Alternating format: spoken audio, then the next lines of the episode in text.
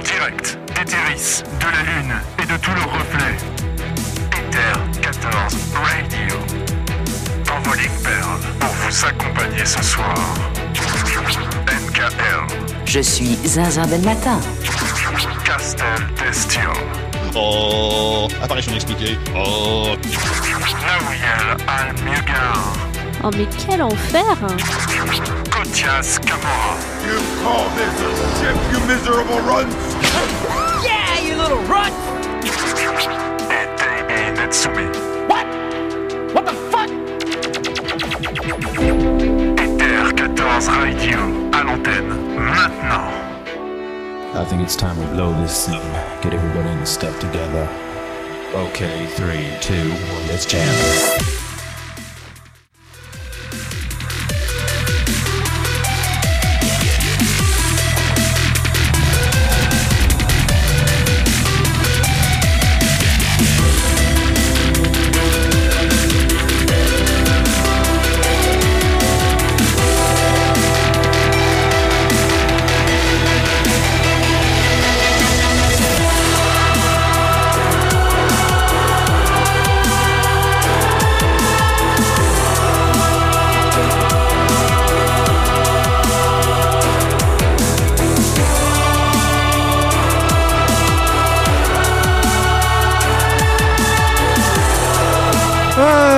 Et habitants bonsoir. Vous êtes bien à l'écoute d'Ether 14 Radio, la radio qui accule Voling Perle. Pour celles et ceux qui nous découvrent aujourd'hui via cette session, Ether 14 est un podcast autour de Final Fantasy XIV et de ses communautés. C'est également une libre antenne. Qu'est-ce que cela signifie? Tout simplement que vous pouvez nous appeler en direct pour réagir euh, et également poser vos questions. Je suis NK, mais je ne suis pas le seul au micro pour cette session et à mes côtés, nous avons Daibi Netsumi. Ah, le frisson de l'aventure imminente, je ne me lasse pas de ce sentiment. Castel Destil, Quel fourbe, quel faquin. Kotias Kamora, Camarades, nous sommes entrés dans un accord de coopération. Nawiel Almugar, Dans ce monde, les individus les plus avides sont aussi les plus exploitables. Et euh, pour ce soir, comme d'autres sessions, nous avons également des invités. Une invitée, une invitée de marque, The Girl on Fire. Enfin, surtout, c'est sa CG qui est on fire. Je veux bien sûr parler de Ita Riley. Bonsoir, Ita. Et salut Comment vas-tu? Eh bien écoute, mieux que ma carte graphique. Vous allez pouvoir monter un club avec Kotias, euh, visiblement. Nous avons deux Girls on Fire ce soir dans cette émission.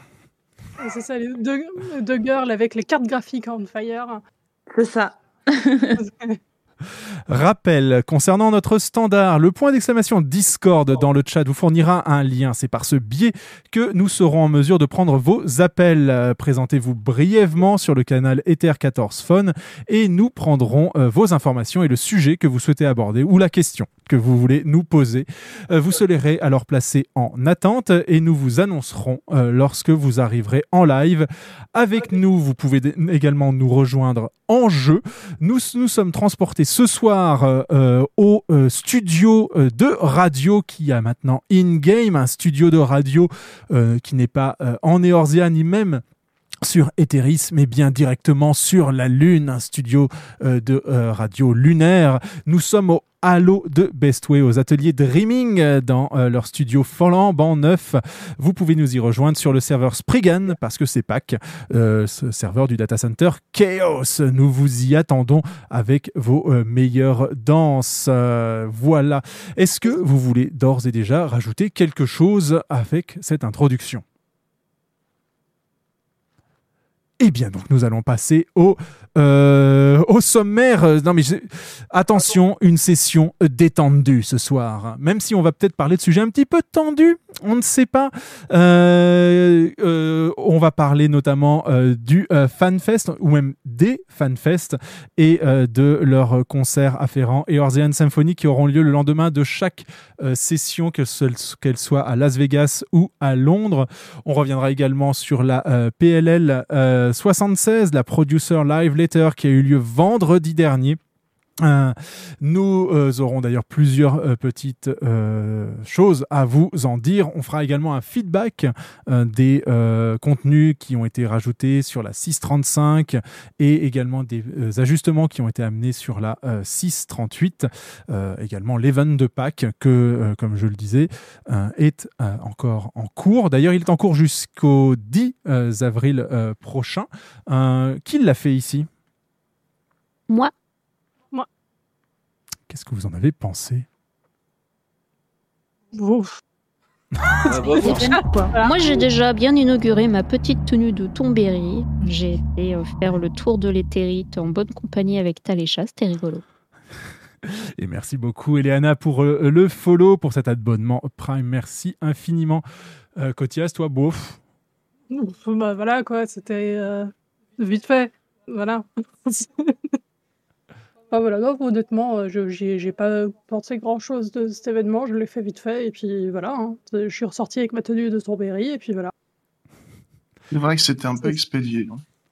Tenue qui sera donc au Cash Shop l'année prochaine, lors ça. du prochain event. euh, Attendez, c'était rigolo, on a martyrisé des sylphes. J'aime bien martyriser des sylphes. C'est un juste retour Non. de bâton. Voilà. Justement, ça c'est un truc que j'ai trouvé un peu dommage parce que les sylphes étaient quand même assez ouverts sur le fait qu'ils étaient frustrés de ne pas participer aux, célébrations en fait. Et je m'étais honnêtement attendu à ce que, euh, en gros, que le World doive trouver une solution pour que les deux peuples s'entendent en fait.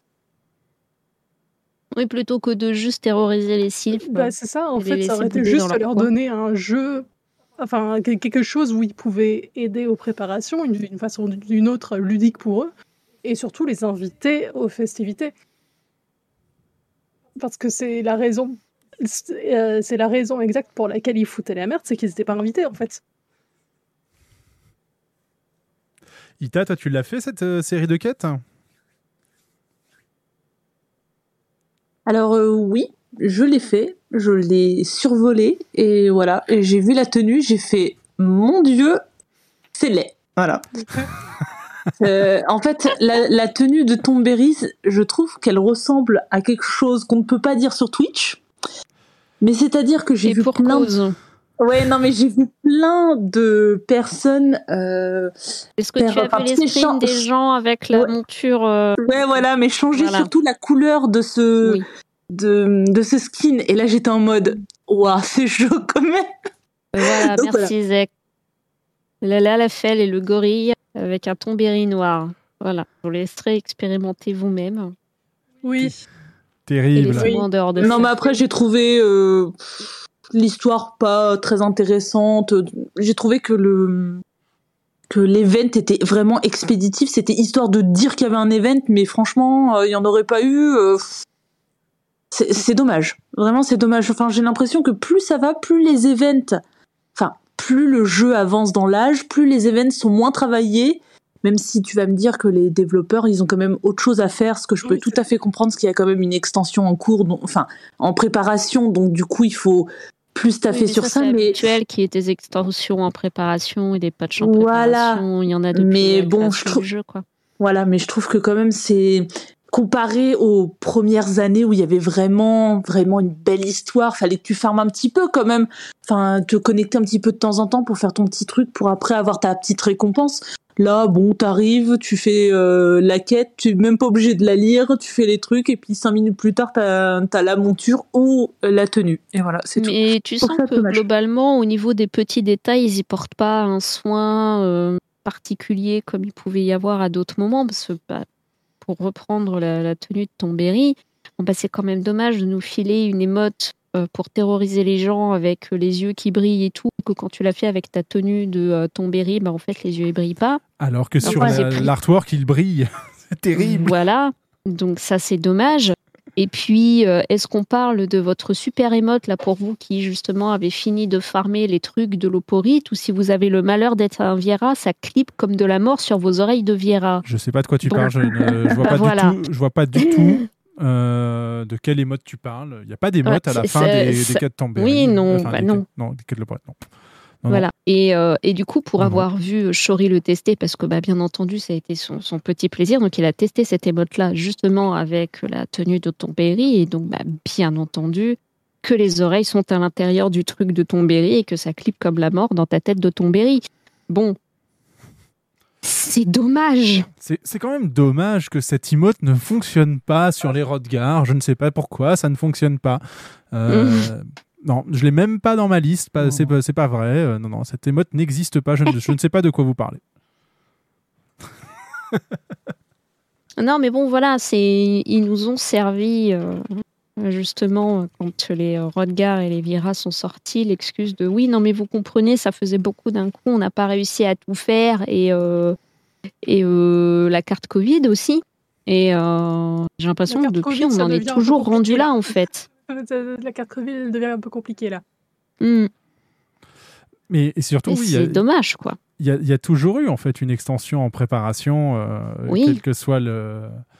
Du coup, euh, A- Alors qu'à côté de ça, ils savent nous montrer qu'ils savent bosser sur des gros chantiers et tout. Enfin, les, euh, voilà, les améliorations euh, côté euh, matériel et tout. Donc là, c'est plus euh, côté, euh, côté américain, le changement du matos et tout ça. Enfin, quand il s'agit euh, de euh, faire des gros chantiers comme ça d'amélioration sur le jeu ou même ce qui est en cours et dont on attend encore de voir les images, c'est les améliorations graphiques. Enfin, savent nous prouver que quand ils veulent faire quelque chose, ils le font, quoi. Donc, Mhm. c'est pourquoi c'est pas le même. euh, Je pense qu'ils veulent maintenir. Mais je pense qu'ils veulent maintenir ce genre d'événement parce que sur tous les autres MMO, tu as ce genre d'événement pour Pâques, pour Halloween, pour Noël, pour machin. Mais tu vois que ça, enfin, tu vois que ça les embête ces événements-là parce que ça leur demande du travail supplémentaire alors que forcément ils ont peut-être pas forcément le temps maintenant de le faire. Euh, après, comme euh, comme tu disais, euh, ils le faisaient très bien avant. Pourquoi maintenant ils ont plus de mal?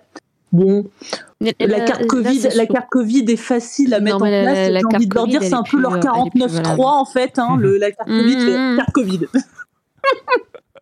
En fait, là, le, le problème que j'ai un petit peu, le, enfin, d'un point de vue extérieur et sans forcément avoir les infos, c'est on a juste l'impression qu'ils se sont lancés sur euh, 36 milliards de chantiers à la fois, mais avec toujours le euh, même nombre de, de gens à bosser dessus et que bah, du coup, il faut faire des choix. Ils en ont même Et euh, donc, bah, forcément, les gros chantiers super importants, bah, ils y mettent les moyens et tout au détriment du, euh, du reste. Alors que merde, on parle quand même de Squeenix, ils vont quand même pas nous faire croire qu'ils sont pas foutus de, euh, de payer des équipes supplémentaires. Je veux dire, vu euh, le nombre d'événements qu'il y a à l'année, je je vois pas en quoi c'est déconnant de se dire avoir même une petite équipe réduite de quelques personnes euh, qui s'occupent de faire ce genre de truc pour avoir de- des événements qui ressemblent à quelque chose. Je veux dire, quitte à ce qu'il y en ait autant, bah, qu'il y qu'il y ait des personnes spécialement dédiées pour le faire. Ça ou tous les contenus un peu annexes. Il y a, il aussi toujours ce- ce- cette question hyper épineuse pour eux, c'est comment on va satisfaire les joueurs. Parce que je me suis posé la question et euh, j'ai regardé des, des threads Reddit sur d'anciens événements, notamment euh, la Saint-Valentin avec le, le labyrinthe qu'il y avait à faire. Et là, les joueurs avaient râlé. Ouais, c'est long, je suis obligé de faire ça, je veux pas, et nanani, et nanana. Bah, c- ça, de toute Euh, façon, ça y est toujours. hein. Tu vas voir quand on va toujours, parler tout à l'heure bon, des reliques, ça va être exactement la même chose. hein. Entre ceux ça, qui vont te dire Oh, mais là final, là, il faut que je. Dé... Enfin, j'ai juste à dépenser des mémo quartz, c'est de la merde, rendez-nous euh, nos vieux farms de la mort de d'antan. Et puis ceux qui vont te dire bah, Moi, je suis bien contente de pouvoir juste cramer les mémos dont je faisais rien et de plus jamais en entendre parler. Enfin, t'en auras toujours qui seront pas contents à ce niveau-là. Concernant l'excuse euh, oui mais FF16 sort bientôt, il faut savoir que le jeu a été goldé récemment, donc ça veut dire que normalement tout est bouclé concernant Final Fantasy XVI. Bon, il y a le press tour et le, euh, la- le, le world tour de la promotionnelle qui va euh, avoir lieu, mais là aussi ça va commencer à ne plus pouvoir être une, euh, une excuse et euh, quand bien même effectivement si euh, c'en est, est une, ça devrait pas en être une, et embaucher des gens de toute manière. Là, d'ailleurs, on pourra y revenir, mais lors de la précédente PLL, ils ne nous ont pas dit qu'ils cherchaient des gens. Donc peut-être que tous les postes ont été pourvus, ce qui serait pas mal. Mais euh, ce qui me fait rire, c'est que vous avez vu, euh, auditeur Après, auditrice, on aurait pu l'entendre, hein, cette excuse-là. Parce Mhm. qu'effectivement, ils en étaient au point de euh, foutre les annonces de recrutement pour euh, justement les équipes, euh, les équipes de développement et tout ça au sein des live letters. Donc, euh, se dire, bon, bah, si vous êtes Bah, euh, euh, à ce point-là, vous que- êtes obligé de passer par la PLL pour recruter, de nous dire, bon, ok, d'accord.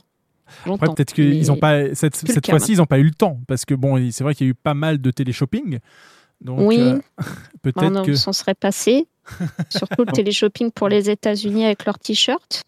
Tranquilles. Mais, mais Je nous y reviendrons. Mais voyez, euh, c'est ça qui me fait rire, c'est que vous avez vu, on parle d'un event in-game parfaitement numérique et vous avez un petit peu la dose de sel là déjà un petit peu en étalon.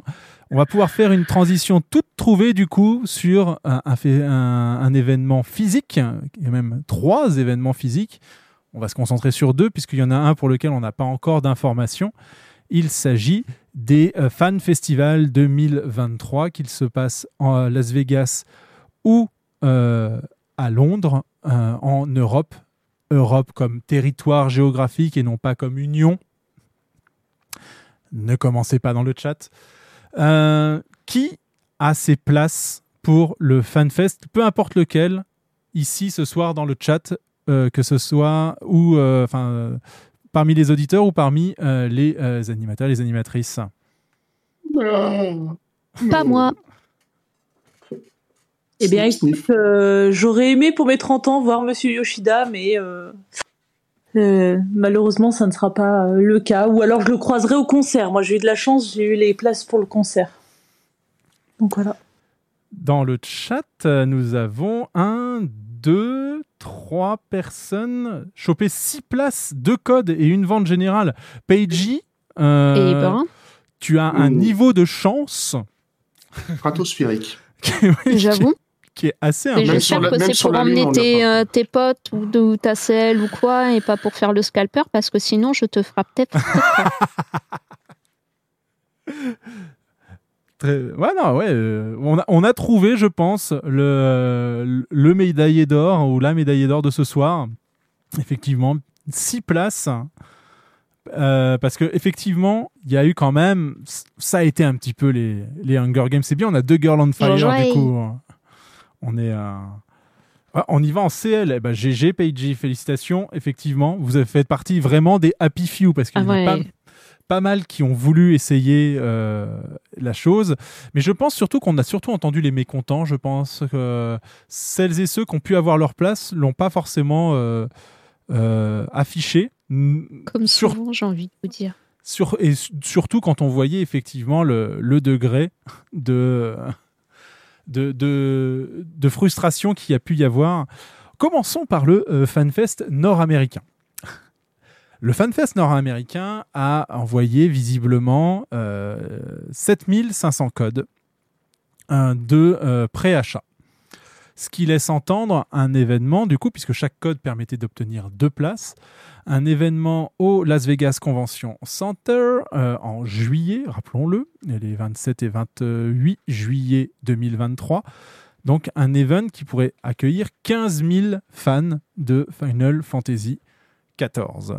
En termes de joueurs actifs, alors les chiffres sont sujets à débat. En plus, Square Enix ne communique jamais véritablement ouvertement sur, euh, euh, sur euh, le détail de ces chiffres, mais on peut trouver à peu près 600 000 euh, joueurs ayant terminé le contenu, des joueurs qu'on peut qualifier de HL ou de endgame, sur Final Fantasy XIV, de joueurs actifs et joueuses actives sur Final Fantasy XIV, rien que sur ce qu'ils appellent le territoire NA, nord-américain, qui contient aussi l'Amérique du Sud. hein.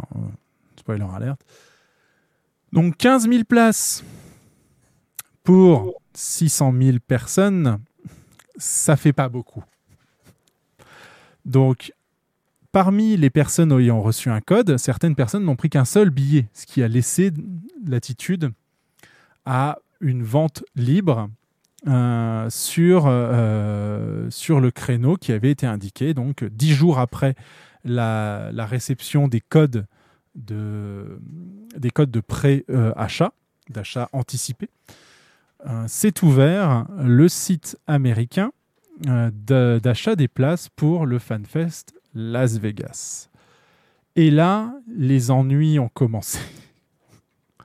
Parce que les gens ont déjà eu du mal à accepter euh, une première loterie, à savoir que les, les codes d'accès anticipé étaient euh, soumis à un tirage au sort euh, sur inscription euh, sur la base de joueurs et joueuses actives de Final Fantasy XIV. C'est-à-dire que pour vous inscrire à la préinscription, au fait de pouvoir peut-être obtenir un code de préachat, il vous fallait un compte actif sur le territoire nord-américain, donc un compte Square Enix actif. Nous reviendrons sur ce qu'est un compte Square Enix dans, cette émission, puisque nous allons en, parler pour un tout autre sujet. Il fallait ensuite euh, bah s'inscrire euh, sur un site prévu à cet effet avec une date butoir. Et ensuite, le tirage au sort se faisait et vous aviez l'opportunité d'acheter jusqu'à deux places.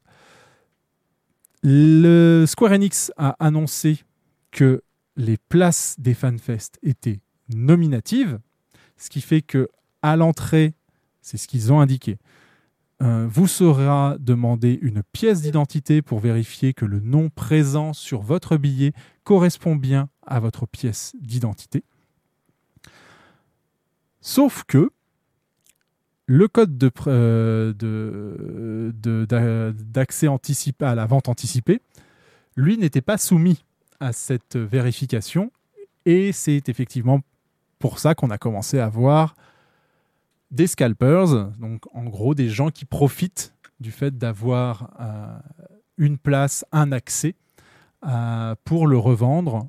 Euh, là, c'est même pas plus cher, c'est pour le revendre tout court, puisque les codes d'accès euh, aux places, à la vente des places anticipées, étaient, étaient parfaitement gratuits. Après, il fallait acheter vos places, mais ces codes ne vous coûtaient absolument rien.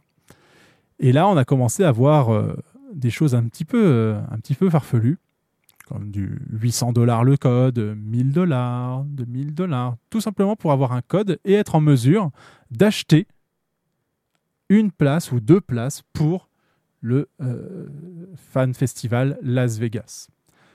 Ça va là, vous êtes, vous êtes Ouais, bien, encore men- mal, ouais. voilà, vous êtes bien mentalement là, c'est. Pas au fond du trou, mais bon, écoute. hein. Ce qui s'est passé ensuite, parce que, spoiler alerte, nous avions euh, le projet, avec Ether 14 Radio, de couvrir euh, les FanFest, au pluriel, euh, sur euh, cette année avec euh, un dispositif en particulier. Et nous étions très intéressés par le fait de pouvoir euh, accéder au FanFest nord-américain.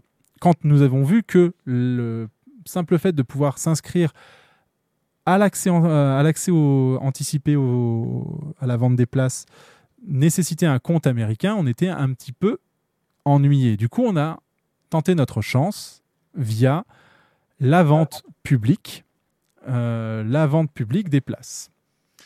Euh, et c'est là que les Athéniens s'éteignirent.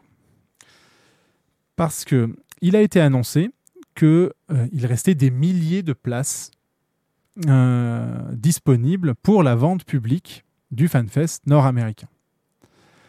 Le site euh, qui a géré les places a ouvert en disant bah, vous vous présentez sur la, page à 9h heure du Pacifique. Les places vont être mises en vente et les places partiront au premier arrivé, premier euh, servi.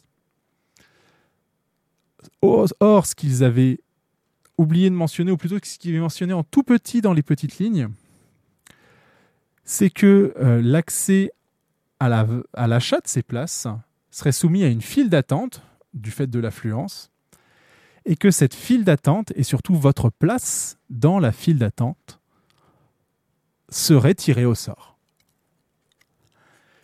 Et donc, c'est là où ça a pas mal gueulé côté euh, euh, outre-Atlantique, c'est que les gens déjà déçus par euh, une malchance à la première loterie se sont retrouvés face à un, site qui, peu importe si vous étiez présent sur le site depuis 8 heures avant le début de l'achat des places possibles ou 5 minutes avant, eh bien vous aviez la même chance de vous retrouver soit en tout début de la file d'attente, soit à la toute fin.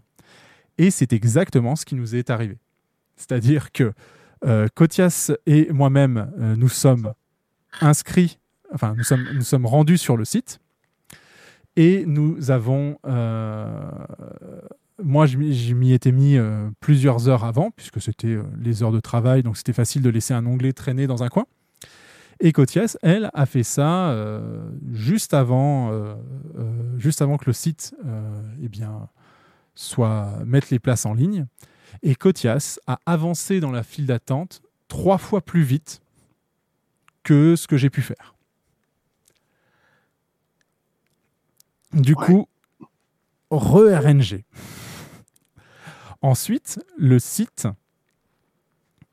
euh, dans son mécanisme de file d'attente, nous a fait comprendre à un moment, avec un petit bonhomme qui avançait, que oui, le petit bonhomme pouvait continuer d'avancer, donc on n'était pas sorti de la file d'attente, on n'avait pas les moyens de mettre des places dans un panier, mais que toutes les places disponibles avaient été mises dans des paniers et qu'ils attendaient euh, le, délai d'attente maximal au cas où certains paniers ne seraient pas validés et cela me- remettrait des places en vente. Donc ils ont fait miroiter un petit peu l'espoir comme ça. Et au bout d'un moment, le petit bonhomme de la file d'attente s'est figé, s'est arrêté. Et un petit message est apparu en disant C'est terminé, il n'y a plus de place. Et nous étions 20 minutes après la mise en vente officielle des places. Le FanFest Las Vegas était donc complet. Ça va au niveau euh, au, au- au niveau dépression, vous êtes pas mal là pour euh, commencer commencer à gérer, Ah bah ça va que j'avais aucune velléité d'aller à celui-là. Hein. mais ce n'est pas terminé. En fait, moi, j'étais pas au courant de tout ça, mais c'est incroyable euh, d'avoir ça. Après, il y a plein de choses. On pourra, on, on parlera de plus tard de de, de, de ce que Square Enix a décidé en termes, euh, enfin, il a décidé pour euh, les différentes fan, fanfests et en termes de place et tout ça. Mais déjà, juste ça, de la RNG sur de la RNG sur de la RNG, je trouve ça vraiment, mais alors vraiment très abusé. Alors, on pourrait y revenir. C'est vrai, mais là, pour le coup, c'est le site qui. Mais justement, ça va être un sujet. C'est le site qui a choisi de gérer sa file d'attente de cette manière. Sauf que le somme ne s'arrête pas là pour les Américains. Car si vous vous baladez aujourd'hui sur des sites de vente, euh, de vente, vous allez trouver des places pour le FanFest américain, des places à 1200 dollars, 1300, 1800, 6000 dollars. Vous allez trouver ces places-là pour le FanFest américain. Et vous pourriez me dire, à juste titre, mais comment c'est possible puisque les places sont nominatives? Ça y est, c'est bon, les places du FanFest ont été vendues, les places sont nominatives. C'est écrit effectivement sur le site qui a géré la vente des places du FanFest nord-américain, c'est écrit les places sont nominatives, c'est une volonté du, euh, du client, donc de Square Enix qui a décidé de passer par cette plateforme pour faire sa vente de billets. Sauf que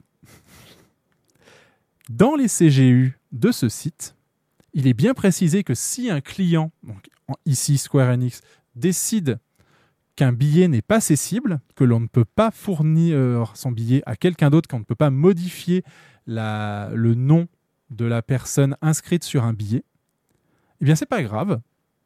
Il vous suffit d'envoyer un mail aux admins du site, donc pas Square Enix, hein, aux admins du site de vente de billets, dont c'est le métier de vendre des billets. Vous envoyez un mail aux admins du site et vous leur dites J'aimerais changer, s'il vous plaît, le euh, nom du billet de tel événement par tel nom. Et les admins du site le feront.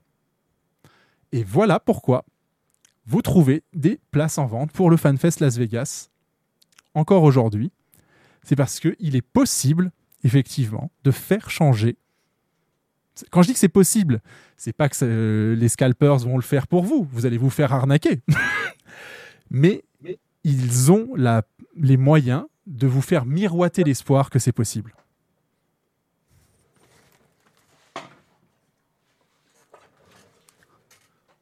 Ça nous fait des belles soirées, ça. Hein Et On est j'ai- pas sur le cul là, on sait plus quoi dire. Voilà. Et euh, à cela, je rajouterai donc une autre chose, c'est que donc on reparlera du FanFest. C'est c'est une annonce qu'on peut vous faire ce soir. Nous parlerons euh, des euh, FanFest précédents. Lors de la prochaine session d'Ether 14, on a des choses à vous en dire, surtout des choses à vous en montrer. Parce que si Ether 14 voulait être présent sur l'ensemble des FanFest de cette année, c'est parce que Ether 14, ou plutôt des, ceux qui n'étaient pas encore Ether 14, ont été présents sur les FanFest précédents. Et euh, on s'est dit que ce serait peut-être intéressant de vous montrer ce qui peut se trouver au sein euh, d'un FanFest. Et donc, euh, pour vous préparer ça bien comme il faut, on vous montrera ça la prochaine fois lors d'une prochaine session d'Ether 14 radio. En revanche, euh, ce sur quoi je, voulais appuyer ici, c'est que donc au FanFest, vous aurez deux concerts. Vous avez deux jours, vous avez deux concerts. Un concert piano le soir du premier jour et un concert des Primals le soir du deuxième jour. Et là, exceptionnellement, et d'ailleurs, euh, une des euh, participantes à cet événement exceptionnel nous avait un petit peu euh, leaké ou annoncé en exclusivité que cela allait se produire à demi-mot. Elle avait très bien géré sa, réponse. Amanda Aiken, lorsqu'elle était venue en direct dans cette émission, nous avait laissé entendre que le concert Eorzean Symphony, qui en est à sa troisième occurrence, eh bien pour la première fois depuis la création de, euh, cet orchestre, Eorzean Symphony, ce concert va se retrouver en dehors de euh, l'archipel euh, nippon. Nous allons retrouver l'Eorzean Symphony volume 3 donc le lendemain du FanFest, le dimanche 29, si je ne m'abuse, juillet, à Las Vegas. Et nous le retrouverons le lundi 23 euh, octobre à Londres, à l'Apollo. Nous y reviendrons. Mais ces places sont décorrélées. Les places pour le Eorzean Symphony, c'est ce que disait Ita tout à l'heure, ces places sont décorrélées euh, des billets du FanFest eux-mêmes. Il y a deux séances, il y aura deux concerts à Las Vegas, Euh, un concert à 15h et un concert à 20h. Euh, ce sera le même concert, hein. que vous y allez à 15h ou à 20h, vous aurez la même setlist qui est déjà connue, vous aurez les mêmes personnes sur scène, vous aurez la même prestation. À Londres, il n'y en a qu'un. Il n'y a que la séance de 20h. Eh bien, sachez que sur cet event à Las Vegas, toutes les places ont été vendues en 10 minutes et que le site euh, de euh, cette salle propose une bourse euh, aux- places, ce qui laisse entendre que l'événement est toujours disponible, sauf que le prix des billets est laissé à la discrétion de ceux qui les revendent. Donc, si vous voulez garder votre sanité, je euh, vous propose de ne pas aller sur ce site pour voir le prix des places dans les plus hauts gradins tout au fond de la salle ou les prix des places euh, dans les premiers rangs. Mais sachez que ça oscille de 3 chiffres à 4 voire 5 chiffres en termes de prix. Là où de base, euh, les places allaient de euh, 89 dollars à 149 dollars. Talécha, je vois ta question. Si tu souhaites la poser en direct ou si quiconque souhaite réagir à tout ce qui vient d'être dit pour le moment, n'hésitez pas. Point d'exclamation Discord dans le chat. Appelez-nous. Euh, venez réagir avec nous. Il n'y a pas de souci. Euh, car euh, on est là pour en discuter. On aimerait bien savoir, vous, ce que vous en pensez, quelle expérience vous avez eue sur euh, cet achat de place. C'est vrai qu'on n'a pas encore abordé le FanFest EU, et c'est celui, je pense, sur lequel le- vous avez le plus d'expérience. Mais je voulais quand même faire un petit point sur la façon dont euh, les Américains ont géré cette vente de billets, cette vente de places, et surtout comment les prestataires américains gèrent, ou plutôt offrent des, des moyens qui permettent aux, scalpers, donc aux personnes qui ont acheté des places sans jamais avoir eu l'attention d'aller à l'événement, de profiter justement de la frustration, de, euh, euh, de l'envie des gens de participer à un événement comme celui-ci, puisque comme je l'ai dit au tout début, pour 600 000 joueurs actifs et actives, joueuses actives, vous avez 15 000 places. Sachez toutefois que ces 15 000 places pour le FanFest Las Vegas, c'est le double, le double du précédent FanFest qui a eu lieu à Las Vegas avant le Covid, le FanFest qui a annoncé Shadowbringers. Les FanFest ont toujours été sous la jauge des 8000 personnes. C'était 7500 la dernière fois. C'était bien moindre sur les euh, événements d'avant. Les places étaient tout aussi difficiles à obtenir. Et euh, il y a quand même eu du coup, parce que j'ai souvent lu, oui, mais ils n'ont pas pris la mesure de, de l'engouement que le jeu a suscité post-Shadowbringer. Eh bien si, puisqu'ils ont doublé la capacité de leur événement. Je rappelle que ce n'est pas le job de Square Enix que d'organiser des festivals. Leur job, c'est de réaliser des jeux vidéo. Et 15 000 personnes à encadrer, c'est un métier. Et ce n'est pas le leur. Donc imaginez plus encore.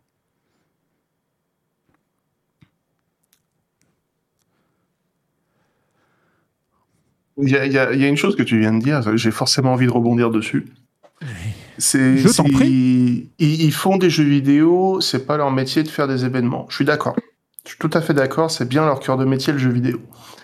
Mais mine de rien, ce serait sous-estimer la puissance d'un festival pour euh, le studio, que ce soit en termes d'image et que ce soit en termes de, de retombées financières potentielles. Euh, je suis tout à fait d'accord qu'il faut euh, s'engager avec des partenaires de confiance et d'expérience pour pouvoir organiser un événement. Déjà à 8000, il faut le faire, et à 15 000, il faut vraiment le faire. Mais euh, Square Enix, euh, ils génèrent du pognon, que ce soit via leur licence et surtout via leurs produits dérivés. Et euh, pour en avoir quelques-uns moi-même, et on n'est pas, je suis pas le seul à avoir des produits dérivés, des bandes originales, des t-shirts, des n'importe quoi, des figurines. Euh, les, les marges sur ces produits sont énormes, sont complètement énormes, et ça va se vendre, c'est obligatoire. Et euh, pas qu'une petite centaine de personnes sur les 15 000. Donc je suis d'accord pour dire que c'est c'est pas obligatoire pour eux de le faire et c'est pas leur cœur de métier, mais euh, mais mine de rien, par rapport à potentiellement ce qu'ils peuvent en récupérer en termes d'image et en termes d'argent, je pense que c'est quand même euh, très intéressant pour eux. J'ai envie de rajouter aussi un truc par rapport à ce que tu dis. Euh, C'est-à-dire que, euh, alors, moi, je vais me référencer à ce que je connaissais déjà de base, c'est-à-dire la BlizzCon. Bon, on peut pas, voilà, euh, on peut pas euh, comment euh, référencer les deux, mais pour euh, quand on compare World of Warcraft et euh, FF14, FF14 est quand même passé apparemment devant World of Warcraft. Et Square Enix fait quand même pas mal de pubs sur le fait que euh, FF14 est le MMO numéro 1. Au bout d'un moment, tu es le, le MMO numéro 1, tu mets en publicité que tu es le MMO numéro 1, donc tu te dois de faire quand même euh, une fanfest digne de ce nom. Et euh, vraiment, même si c'est pas leur cœur de métier, au bout d'un moment, quand tu fais de la pub pour être le meilleur, tu es le meilleur jusqu'au bout. Ou alors tu ne fais pas cette pub. Tu, tu trouves que tu trouves que c'est pas ce qu'ils font? Enfin, moi, j'ai jamais vu un un fan festival. Enfin, j'ai jamais vu une BlizzCon se- s'exporter en Europe, par exemple. Elle, a- Ah oui, elle a- oui, elle est, tout à elle, a- fait. elle est toujours restée euh, au- au- alors que de- dès le départ, alors que le jeu n'était lui-même pas connu, euh, euh, les fanfests FF14 se sont toujours dé- déclinés sur les trois continents. Oui, je suis tout à fait d'accord avec toi. C'est clair que la BlizzCon, c'est que en plus euh, aux États-Unis, si tu veux y aller, il faut te déplacer aux États-Unis. Et quand tu compares euh, au nombre de joueurs dans le monde et aux places dispo, voilà. Mais il y a quand même beaucoup plus de place, t'as plus de chance, t'as pas ce système de roulette, la roulette russe, euh, voilà. Enfin, il il y, a eu un couac. Clairement, il y a eu un couac quelque part. Tout le monde, euh, les autres fanfests avant, même s'il n'y avait pas autant d'engouement autour de Final Fantasy, tout le monde arrivait à y aller, quoi. enfin tous ceux qui voulaient y aller arrivaient à y aller facilement. Là, c'était vraiment du n'importe quoi. C'était les Hunger Games, ça frustre les gens, ça frustre tout le monde, ça donne une mauvaise image de Final Fantasy, alors que franchement, ils en ont pas besoin parce que c'est un superbe jeu. C'est c'est vraiment dommage. Enfin, je, moi, je sais pas comment ils auraient pu faire pour euh, améliorer euh, l'achat pour les personnes. Mais Et encore, on n'a pas encore, on n'a pas encore ab- abordé le- le- le- le- la mécanique d'achat pour le FanFest européen, mais pour euh, agrémenter un petit peu la réflexion, l'augmenter, on va accueillir Talécha, Talécha qui effectivement a répondu à l'appel. Donc nous euh, le faisons euh, eh bien intervenir également. Euh, bonsoir Talécha. Ah, euh, bonsoir, j'ai été surpris. Bonsoir. Bon- Comment vas-tu. Talécha Euh, je sais pas. Euh, Joker, je viens de faire seulement deux games de, de Crystalline Conflict alors que j'attends depuis 5 heures pour en lancer une. Je, Ah. je suis entre heureux et, et, et désespéré. Et sur quoi voulais-tu réagir du coup? Euh, J'avais une question. Euh, ça, ça, ça peut paraître bête, mais parce qu'en fait, je ne sais pas du tout, parce que personne n'en parle. euh, qu'est-ce que. pourquoi en fait il y a un engouement autour de la FanFest Parce que qu'est-ce que vous voulez faire là-bas? Qu'est-ce que vous voulez voir exactement en fait? Alors, moi, je sais ce que je veux voir euh, au FanFest et je sais ce que je- on va y voir. Je aussi. Donc, je vais plutôt laisser répondre les autres parce que, moi, je fais partie des vétérans. Je les ai quasiment toutes faites, euh, en tout cas sur le continent européen. Et euh, en fait, là, c'est plus une sorte, une sorte de perpétuer la tradition. euh, et c'est vrai qu'il y a eu euh, un, un- un gros doute de pouvoir le faire. Euh, Maintenant, on va voir, effectivement. Mais vous autres, qu'est-ce que vous attendez, effectivement, du, du FanFest Euh, qu'est- Qu'est-ce que vous souhaitiez y voir? Qu'est- Qu'est-ce que vous répondriez à, à Talécha Les concerts, les concerts, les concerts. Oh, Ouais, les conférences, les concerts. J'y ai jamais mis les pieds pour information. J'ai jamais fait de grosses conventions comme ça. Et euh, bah, ce serait la découverte de voir euh, les gens, de voir les, co- les concours de cosplay, de voir euh, les différents défis qu'ils peuvent nous mettre sur des ordis avec des, récompenses comme ils ont pu faire, euh, euh, les concerts, les produits dérivés, les goodies, les machins, de, faire son, bah, son gros fan en fait. Moi, pour euh, la petite histoire, en fait, euh, j'ai fait un fanfest, un seul, c'était celui de Paris, donc avant la sortie de, de Shadowbringer. Et il faut savoir qu'en fait, quand je me suis pointée au fanfest, ça faisait six mois que j'avais arrêté de jouer au jeu et je pensais ne plus y refoutre les pieds pour des raisons diverses et variées, autant euh, mêlées de de problèmes IRL et de dégoût pour euh, l'humanité dû à euh, les soucis de, CL et globalement aussi euh, Stormblood qui euh, m'avait euh, au- plus haut point euh, inintéressé à tous les niveaux. Et euh, le problème, c'est que bah, moi, mes places du FanFest, ça faisait euh, des mois avant cette période-là que je les avais pris, tu vois. Donc je me dit, bon, bah, c'est quand même dommage. Gros événement comme ça, c'est la première fois que, euh, c'est en France et tout, je vais y aller quand même. On verra bien. Et euh, J1, je rentre. Donc euh, les euh, cérémonies d'ouverture et tout, avec la première cinématique, le truc qui te présente le trailer de Shadowbringer avec le DRK et tout qui déchire tout. J'étais je fais bon, ok, d'accord, vous avez compris, je vais jouer à votre jeu. Voilà, c'est, euh, je suis passée de non, mais euh, j'ai plus- envie à euh, eh, mais c'est la hype en vrai. Et euh, donc j'ai suivi donc, les panels, que ce soit les, euh, les présentations, les panels super intéressants aussi avec les équipes de développement, les équipes artistiques qui montraient leur travail, quand ça se passait, c'était super intéressant. Et puis ben, bien sûr, croiser les gens, faire les, les petites animations, c'est une ambiance qui est particulière, ce genre de convention. Et euh, j'irai pas jusqu'à dire que ça m'a redonné foi euh, en l'humanité parce que je reste quand même primordial de sel. Donc euh, je continue de rager sur à peu près tout ce qui bouge tout le temps. Mais euh, c'est ce qui m'a raccroché dans le jeu. Donc c'est pour ça que je suis un peu triste de ne pas pouvoir y aller. parce que j'étais prête à faire l'effort d'aller à Londres. Pour Quand justement. ma passion pour la langue anglaise. Pour retrouver. ça. y aller quand même. Pour retrouver Oui. de la hype, ouais, d'accord. C'est ça, pour retrouver ça, pour euh, retrouver, mais aussi, tu sais, la hype communicative des gens Mhm. qui viennent là-bas. Talisha, pourquoi tu nous posais cette question-là, du coup Ah, en fait, c'est c'est déjà personne ne parle de ce qu'il y a. Et en fait, j'ai- c'est surtout que quand je vois le prix du billet, Oui. voilà. En fait, c'est euh, c'est pour ça en fait que je suis étonné que tant de monde déjà de base veulent y aller. Mais en fait, de mon point de vue, pour avoir déjà fait plusieurs de ces choses-là, et que toujours c'est le débat qui sort par exemple justement de d'agrandir le nombre de personnes. Pour moi, c'est pour ça que je pose la question parce que je n'en sais rien c'est principalement des conférences, ce genre d'événement. Est-ce que. Encore, Conférence, c'est un tournoi PVP. Il y a eu un tournoi PVP sur celui de Paris, c'était chouette. Ouais, trop bien. Est-ce que on imagine, là ça dit, on a doublé et que c'était OK avec 7000 enfin, 7000 personnes, Ouais. voilà, ça fait déjà du monde. Oui. On dit que 15 000, c'est pas assez.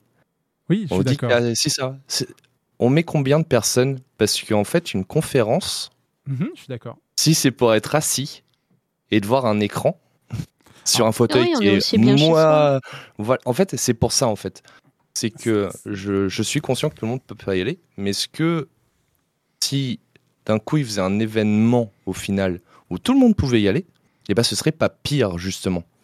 Parce qu'on aurait l'impression de se faire un peu avoir avec un billet à 200 boules et de final de- de- d'avoir payé une place de cinéma.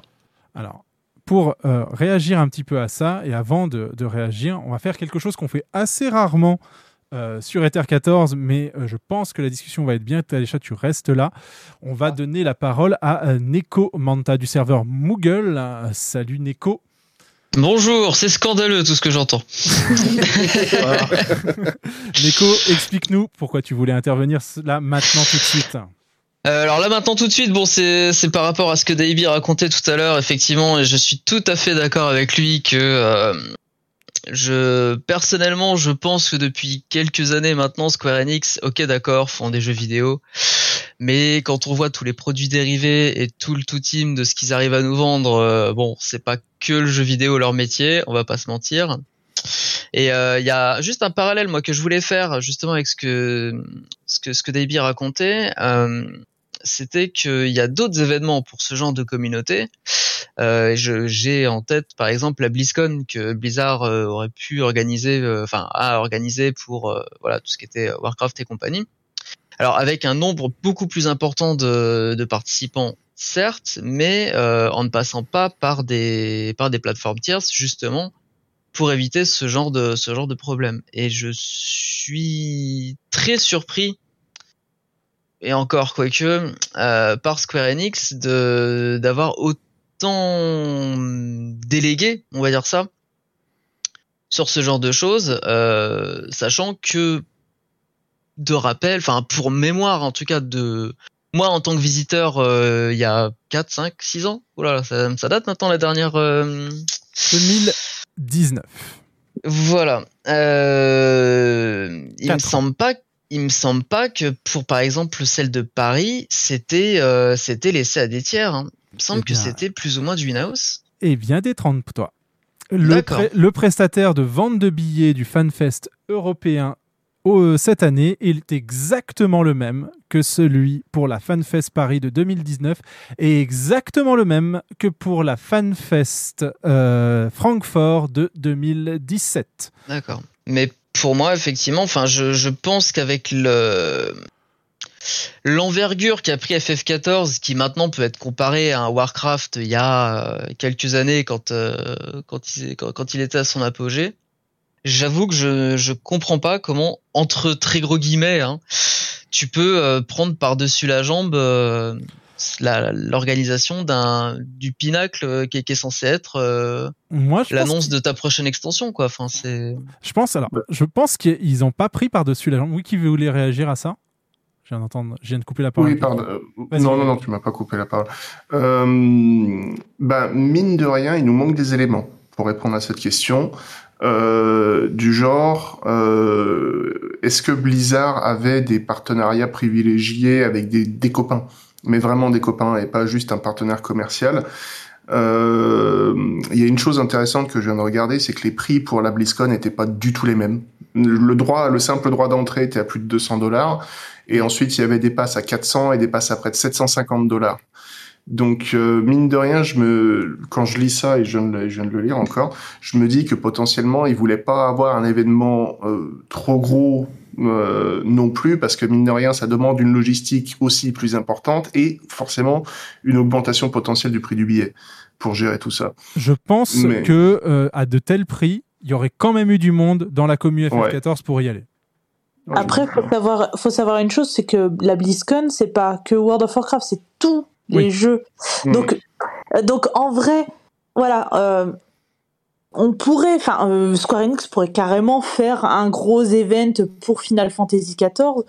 Euh, mais est-ce qu'ils sont pas un petit peu aussi frileux aussi de savoir est-ce que la communauté va l'acheter Est-ce que mettre beaucoup plus de place c'est rentable? Je pense que c'est carrément rentable, mais bon, peut-être qu'ils se posent la question. Comme Téléchal l'a dit aussi, est-ce que euh, si c'est pour mettre euh, 500 personnes dans, enfin pas 500, mais enfin euh, genre 20 000 personnes Ah dans ouais. une pièce juste à regarder une conférence, bon, il faut qu'ils on organisent des choses à côté en fait. la- On parle du fait que la BlizzCon, non seulement c'est pour tous les trucs euh, que Blizzard sorte, et euh, ça leur fait tout juste suffisamment de contenu pour euh, un event à un instant T. Et euh, Final Fantasy XIV, c'est trois FunFest. Mais c'est et c'est là où Alors ok, 30 000 personnes, hein. euh, Le- c'est le- pour euh, avant la sortie d'une extension, donc c'est pas tous les ans, c'est plutôt tous les euh, deux ans ou trois ans, enfin, entre les. Voilà. Entre Et la plus grosse BlizzCon qu'il y a mais- jamais eu, c'est 40 000 personnes. hein. Yes. Et c'est une fois par an. C'est aussi ça aussi qu'il faut Voilà. Oui. réaliser. Je vais revenir. je- Vas-y. Je vais revenir quand même sur le sur, sur le truc de euh, est-ce que comment ils calculent aussi euh, le nombre de gens etc. Il faut voir que sur des événements, enfin, il faut des cadrans quoi. il faut des cadrans, il faut pouvoir remplir l'espace que qu'on loue etc. Et je suis pas, enfin, pour moi les calculs qu'ils ont fait c'est que à partir de, enfin, s'ils dépassent 15 000, ça devient à perte, à mon avis. Mais Tout en fait, simplement parce que le nombre de locaux qu'ils peuvent réserver, par exemple, s'ils avaient réservé Villepinte, ils pourraient, ils pourraient euh, réserver tous les halls de Villepinte. Mais ils vont pas le faire parce que plus ils, plus ils réservent de halls et plus ça devient exponentiel au niveau du prix. et Et, surtout, pareil au niveau des cadrans, enfin, il faut Voilà, un certain des- nombre de cadrans pour, les, pour le nombre de personnes qu'il y a. Il faut un certain nombre d'intervenants en plus aussi, un certain nombre de panels en plus si tu veux que ça vaille le coup, etc. Et euh, enfin, au bout d'un moment, je pense que eux aussi, ils ont quand même envie de faire quelque chose qui vaille le coup pour les joueurs.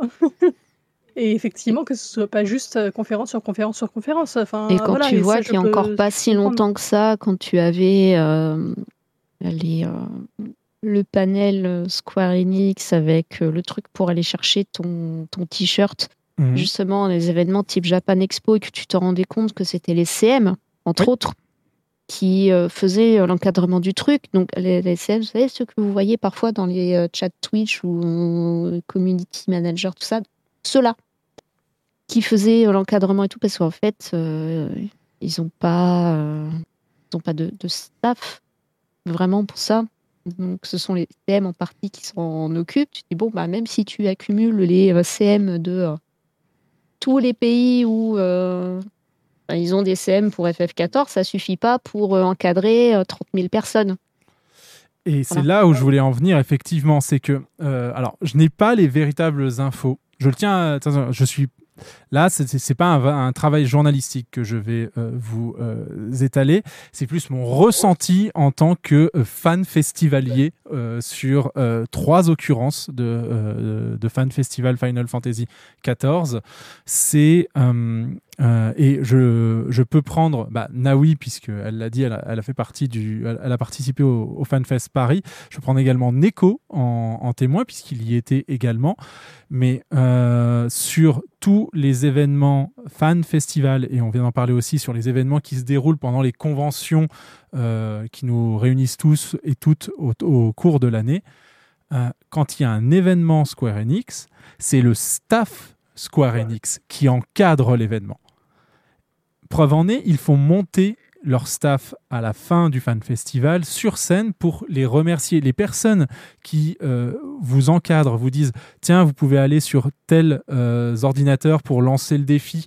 euh, en groupe de 8 ou la, la personne qui vous dit tiens vous vous mettez sur euh, tel endroit pour pour faire du tir à l'arc sur des mugs ou la personne qui vous dit tiens montez sur le behemoth ce ne sont pas des gens d'événementiel d'une boîte d'événementiel qui gèrent un événement ce sont les gens de chez Square Enix qui n'ont pas du tout ce euh, rôle-là au sein de l'entreprise, qui sont sollicités pour cet événement en tant que entre guillemets bénévole, comme on peut l'être euh, bénévole euh, sur un festival de musique pendant l'été. Et, ils souhaitent enca- il y a cette volonté qui est, je trouve, assez japonaise en fait, de garder les choses un petit peu en maîtrise via ses propres moyens et sans faire appel à des tiers. Ils ont des Euh. partenaires pour le vendre, la vente de places, visiblement, et ils, en- ils y sont, euh, comment dire, euh, ils Fidèles. sont euh, fidèles, puisque ça fait, ils n'arrêtent pas de le renouveler. En tout cas, pour Evan Bright, c'est le cas. Sur le FanFest européen, puisque je, je l'ai dit, ils ont renouvelé le, con- le- le partenariat pour trois fois. Mais sur le FanFest lui-même, ce, ne sont pas des prestataires. Ce sont des. Enfin, j'avais, j'ai vraiment l'impression que ce- c'est du personnel Square Enix qui vous reçoit. Euh, pas 100%. Euh, il me semble que... Alors, pour Japan Expo, ça c'est une certitude. Euh, il y avait une partie du staff Square Enix et une autre partie qui était communautaire. Donc, euh, c'était des, des têtes connues euh, de gens, de, oui, ils font souvent ça aussi. de Square, potes, oui. de potes, de potes, euh, voilà. Et pour euh, le FanFest, il me semble que je dirais au très gros doigt mouillé, un 80-20, 80, 70-30. Ouais, T'as 80 quand même une, par- c'est- t'as c'est quand même une partie énorme. prestation. Oui, oui, bien sûr. Oui, oui, oui. Mais t'as quand même une partie prestation. Ah, oui, sur, bien, euh, enfin, oui, par exemple, la personne qui nous, a- qui nous servait les sandwichs, non, c'était pas quelqu'un de chez Square Enix, non, je ne non, pense non, pas. non, mais- bien, évidemment, Ouais. mais même, même en termes d'animation, euh, je, je suis pas 100% Mais y- sûr que ce soit full Il y avait, il y avait bah, notamment, et on, on se souvient de Frosty qui a animé le tournoi PVP à Paris. Euh, et ça va me permettre de faire un autre lien sur un autre sujet, mais on va rester un petit peu sur celui-là pour le moment, qui est que, voilà, le, je me souviens plus, euh, j'ai essayé de retrouver le, le chiffre, j'ai eu du mal à le trouver. Je sais que Paris-La Villette, donc le dernier FanFest européen qui s'est passé là-bas, la salle Paris-La Villette est capable d'accueillir 5000 personnes.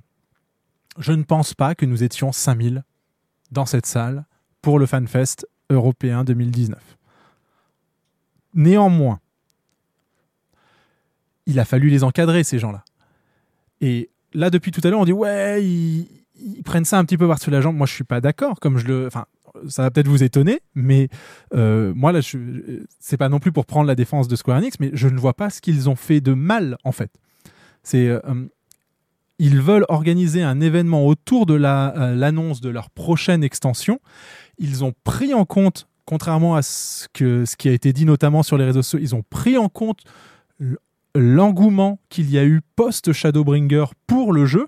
Preuve en est, ils ont doublé les effectifs d'un événement qu'ils gèrent, comme on vient de le dire, à peu près au doigt mouillé, à 80% avec leur staff et 20% avec un staff euh, spécialisé, on va dire euh, ou des, un staff bénévole issu de la communauté.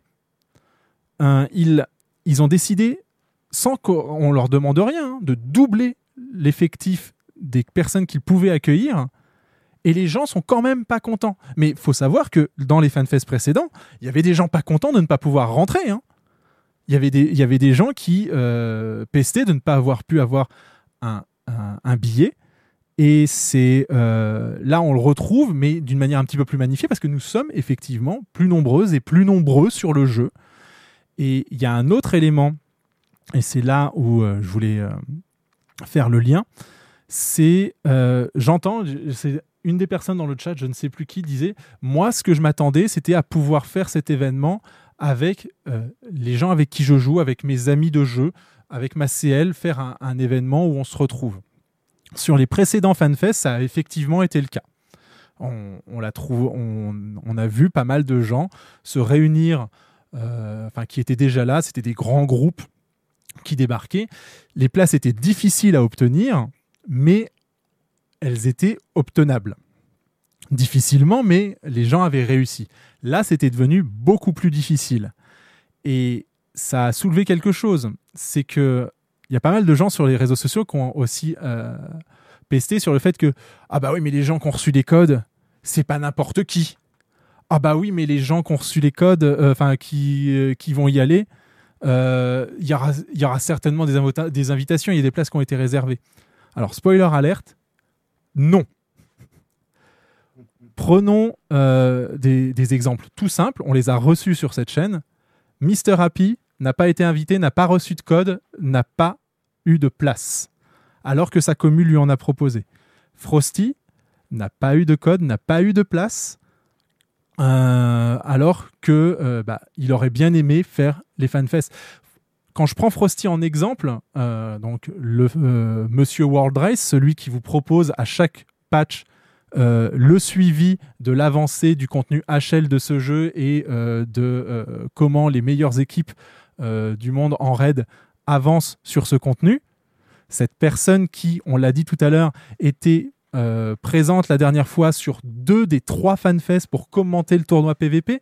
Cette personne qui, en tant que joueur, s'est fiancée à un fanfest, a rencontré sa femme sur celui d'avant. Hein? On en a parlé dans cette émission. C'est donc le fanfest qui est pour lui un événement important et constitutif quand même de euh, sa vie de tous les jours. Il n'a reçu aucune invitation, aucun code et il n'a pas eu la mesure d'avoir des places. Mister Happy non plus. Il y en a plein d'autres. Sly non plus. Dans l'équipe de, LB de Limit Break Radio, je crois qu'il n'y a qu'une seule personne qui a eu une place sur cinq qu'ils sont. Sur Ether 14 Radio, nous sommes deux à avoir nos places sur cinq. Donc, où est-ce que j'y vais là-dessus? Les créateurs, les créatrices de contenu, quand il s'agit d'avoir un rapport avec Square Enix et euh, les événements organisés par Square Enix autour du jeu sont à la même enseigne que vous. Et ça, il faut le comprendre, c'est on est tous, on a tous été logés à la même enseigne. Il y a eu une démarche égalitaire, il n'y a pas eu de favoritisme. Et quand même, il y a de la frustration. Mais entendez-le bien, personne n'a été invité comme ça, n'a eu sa place d'assuré. Alors, je ne sais pas si c'est rassurant pour vous, mais sachez qu'on a tous et toutes été à la même enseigne. On a tous eu la même expérience de frustration, d'attente, de doute, de est-ce qu'on va pouvoir y aller ou pas. Donc là, on n'est pas en train de fake quoi que ce soit. C'est les gens qui sont autour de cette table. S'ils n'y vont pas, c'est soit par choix, comme l'a dit Alécha, peut-être parce que vous n'en avez pas les moyens. La place est quand même à 180 balles, Plus le voyage. Plus le Plus voyage. le voyage, l'hébergement. Les transports, la nourriture. Donc, il y a Ça un moment. vite. Voilà. Si c'est euh, pester pour pester parce que vous n'avez pas réussi à avoir une place et après, de toute manière, vous l'auriez revendu parce que vous vous êtes rendu compte que le voyage vous aurait coûté trop cher. Attention quand même. Donc, l'événement en lui-même a doublé de capacité. C'est encore un peu flou pour l'événement de Londres parce que les chiffres, euh, on dit tout et son contraire. C'est-à-dire que le, le hall dans lequel va se passer, alors déjà, il faut comprendre que que ce soit pour Las Vegas ou pour Londres, le Excel à Londres ou le La- Las Vegas Convention Center, au même moment qu'il y aura le Fan Festival, que ce soit en juillet ou en octobre, il y aura d'autres événements en parallèle à côté qui n'auront rien à voir avec Final Fantasy XIV, qui n'auront rien à voir avec Square Enix, mais il y aura d'autres événements. Donc n'allez pas sur les sites, ne regardez pas le fait que par exemple l'Excel Londres est capable dans ces halls d'accueillir 65 000 personnes. Il n'y avait pas 65 000 places de disponibles pour le FanFest Londres. Par contre, je trouve très étonnant qu'il n'y en ait que 4 000 aussi, qui est un chiffre Bah, que j'ai vu, que j'ai vu Bah, tourner. euh, on, on peut émettre une hypothèse, mine de rien, que euh, ces organisations-là n'ont pas forcément confiance dans ce genre de, de, de festival. C'est, je vais prendre un exemple parce que j'habite à Lyon, on a euh, Eurexpo avec la Japan Touch à Roux, la Japan Touch et plein de salons euh, qui écrasent la Japan Touch en termes de de- de- de- d'importance, de, nombre de halls ouverts et tout, il y a deux facteurs. Un, il faut pouvoir payer parce que bah non, c'est pas gratuit d'aller louer ces locaux, ça coûte euh, ça coûte un rein, même si je pense à autre chose. Et, euh, ensuite, bah, il faut pouvoir euh, justifier de louer ces locaux. Et autant il y a des événements où tu peux avoir des chiffres concrets sur plusieurs années comme ça. J'ai cherché les chiffres, on estime que Paris euh, 2019, c'était 4500 personnes. Et si jamais vous arrivez à l'Excel de Londres euh, en tant que Square Enix, vous faites ouais bonjour, on voudrait tel hall, tel hall, tel hall pour 15 000 personnes. Ouais, mais vous aviez combien en 2019 avant le Covid? 4500 Ouais, non, non, non. euh, nous, on va sécuriser notre truc. On va prendre un autre truc à côté qui, lui, est déjà bien connu avec euh, des personnes très régulières. Et nous, on maximise les chances d'avoir euh, d'a- d'avoir exactement ce qu'il faut. Parce que si tu peux avoir deux événements concurrents, maximiser ta thune, c'est préférable pour eux que de n'avoir un seul et finalement te dire que le deuxième, le deuxième hall, il est à moitié rempli. Mais je serais pas étonné. Je serais pas étonné que toi tu dis 4500 pour Paris-la-Villette. Si on monte à 8000 à l'Excel, je serais pas étonné quoi. Ça me paraît cohérent. C'est pas cohérent véritablement. Bah, en, en gros, reprenons hein, les chiffres que je donnais tout à l'heure. On peut en parler maintenant du FanFest EU. On va peut-être pouvoir même du coup faire réagir Ita sur, euh, sur la question puisqu'elle s'est essayée à la- à l'achat de places comme, euh, comme nous tous. Euh, c'est euh, donc le, FanFest européen. Euh, 8000 places. C'est euh, c'est quand même déjà bah, pour 200 000 joueurs concurrence HL, on va dire, sur la zone Europe. Tout à l'heure, je citais 600 000 personnes niveau 90 qui ont un compte actif et qui euh, ont terminé, en gros, ont le haut fait N- de, la fin de N-Walker. En, en Amérique du Nord, enfin sur la zone Amérique du Nord, qu'ils appellent comme ça, c'était 600 000. Sur la zone Europe, c'est 200 000. Bon, 15 000 places de FanFest NA pour 600 000 jeux- joueurs et joueuses, 8 000 places FanFest Londres pour 200 000 joueurs et joueuses. Il y a enfin, mathématiquement plus de places par joueur et joueuse en Europe que euh, au FanFest Londres. Euh, au FanFest américain, pardon. Je m'y perds moi-même. Et le FanFest euh, européen a cela, et là ça va être un message important. Écoutez bien, auditeurs, auditrices, c'est important. Sur Ether 14, on en a déjà fait un thread Twitter. On va le répéter très clairement ici avec des mots en vocal. Le site Eventbrite vous permettez effectivement donc soit d'avoir accès à l'achat anticipé de places avec un code code qui, exactement comme je l'ai expliqué tout à l'heure pour la partie américaine, était facilement revendable car non nominatif. En revanche, sur Eventbrite, une fois que vous avez acheté vos places, elles sont nominatives.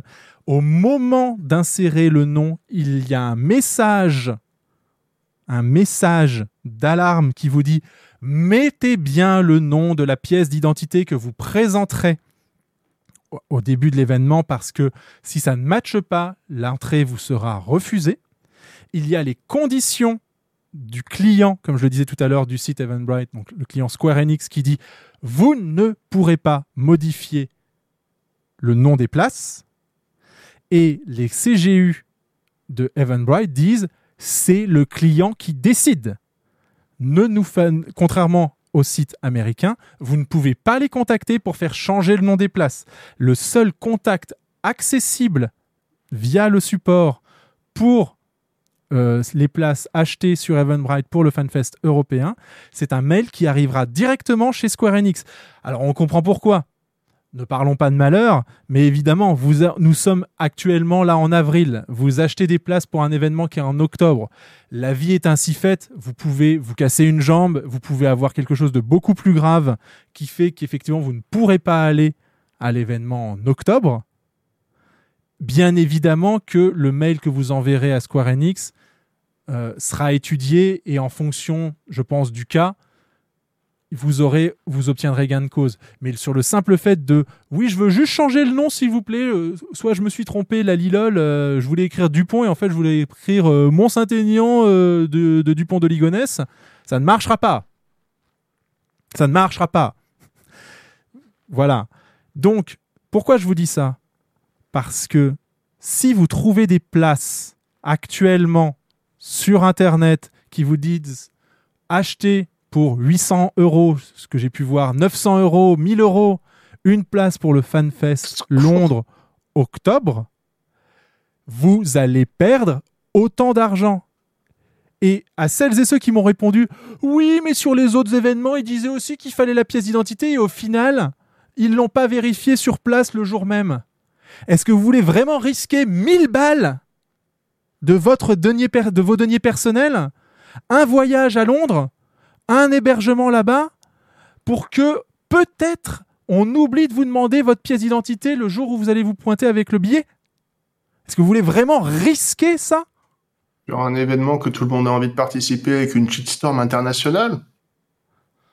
Faut bien que les gens aient un petit peu de RNG. S'ils ont payé autant, euh, qu'ils aient aussi leur part de RNG. Elle, est- elle est- elle est plutôt jouée au million un mardi ou quelque chose, mais elle n'est pas risquer 1000 balles, risquer 3 euros. Quoi. Et euh, enfin, donc ne faites pas ça, ne financez pas les scalpers, d'autant plus que, enfin, vous le savez bien ici, nous avons un petit, un petit vernis technique sur euh, l'informatique dans Ether 14. Bien évidemment que euh, le fichier des billets, il est éditable, mais encore une fois, vous voulez vraiment risquer acheter un billet officiel où le nom aura été édité pour votre nom, vous pointez à l'entrée et jouer justement le fait que la personne qui a le véritable billet soit pas passée avant vous. Vous voulez vraiment la jouer comme ça? Donc, voilà, les places du FanFest Londres ne sont plus disponibles. Combien y en a-t-il eu de vendus? Nous attendons une communication de Square Enix et très sincèrement, je m'attendais à ce qu'ils communiquent dessus lors de la PLL de la semaine dernière, ce qui n'a pas été fait. Mais je pense, en toute sincérité, que Square Enix n'a pour le moment pas commis d'impair sur l'organisation de ces événements.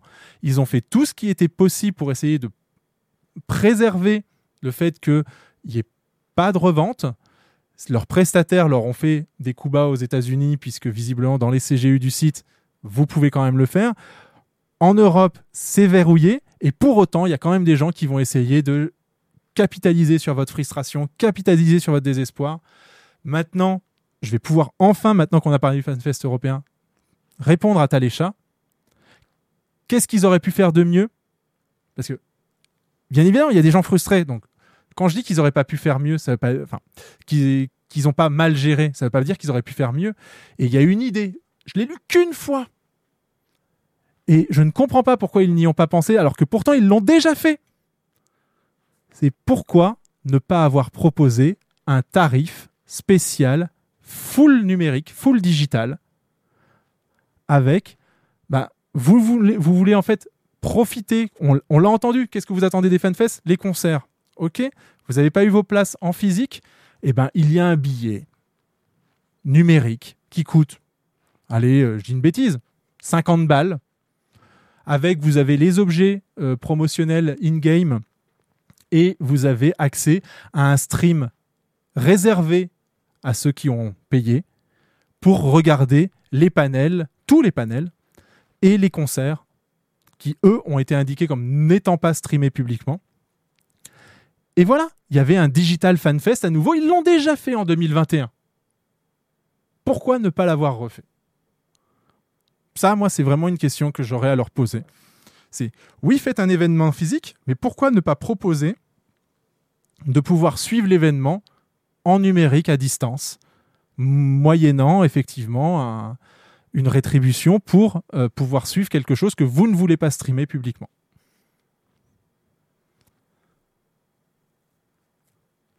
Bonne question.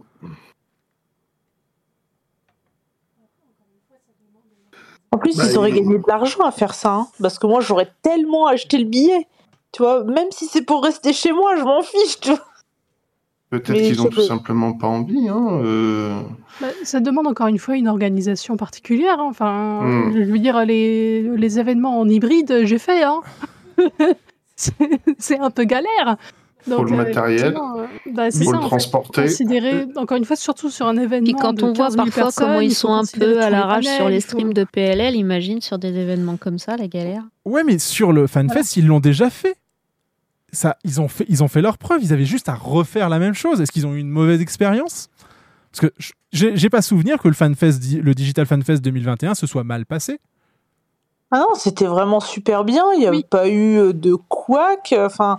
Oui, mais il ça, était ça digital, juste en Là, fait, parce que pur Covid. digital. Là, c'était pur digital. Là, si, Là, il faut mixer les deux, c'est euh, différent. ça. Là, en hybride, les, les événements en hybride, c'est vraiment galère. hein.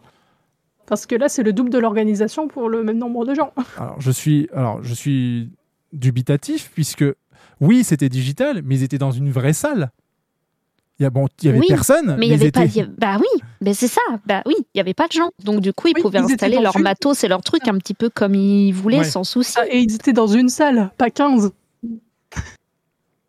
C'est ça aussi. C'est qu'ils maîtrisaient vraiment le rythme de A à Z. Ils, ils avaient une salle qui leur était réservée. Ils ont fait tout ce qu'ils voulaient, etc. En sorte que les gens puissent. Et ils suivre, euh, pouvaient tout. avoir un staff Là- uniquement dédié à faire en sorte que euh, l'événement live se passe bien. Ça. Alors que là, ils auraient dû splitter le truc euh, en deux parce qu'il y aurait eu bah, les euh, 4000 personnes à gérer qui seraient sur les différents stands en même temps. Tout simplement pour ça. Quand tu as autant de gens, il faut que tu les splits en plusieurs événements. Donc, comment est-ce que tu gères ça de façon digitale Voilà, c'est comme on disait tout à l'heure, ils sont déjà en PLS pour organiser euh, des events live aussi gros parce que bah, ils veulent garder au maximum euh, le, euh, le staffing de, de leur côté et qu'ils n'ont pas un staff infini. Bah, si tu leur doubles le boulot en leur disant bon, ben, en même temps, faut tout filmer, euh, au secours. Si, si je peux me permettre, en fait, c'est en général, au niveau de ce même Square en général, ils investissent pas beaucoup sur le streaming global. C'est même pas euh, au-delà de l'événement. On voit qu'ils sont giga en retard surtout. Quand par exemple tout le monde concrétise des choses via Twitch avec par exemple le, juste le principe des drops, Mhm. il y a, il y a rien eu sur aucun jeu Square. Aucun C'est jeu. dommage quand même, hein, parce que Non, mais en fait, c'est c'est- euh, c'est pas que FF14, hein. c'est Oui, oui, oui, Enix, je- euh, entièrement.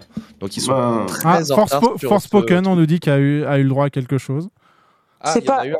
Donc Ah, ça c'est- qu'ils ont commencé. Oh putain, Ils ont commencé cette euh, année, 2023. Ils, ils ont commencé, mais mine de rien, il y a un autre événement sur lequel ils sont à la ramasse, c'est euh, enfin l'ex E3 qui a été annulé cette année en présentiel.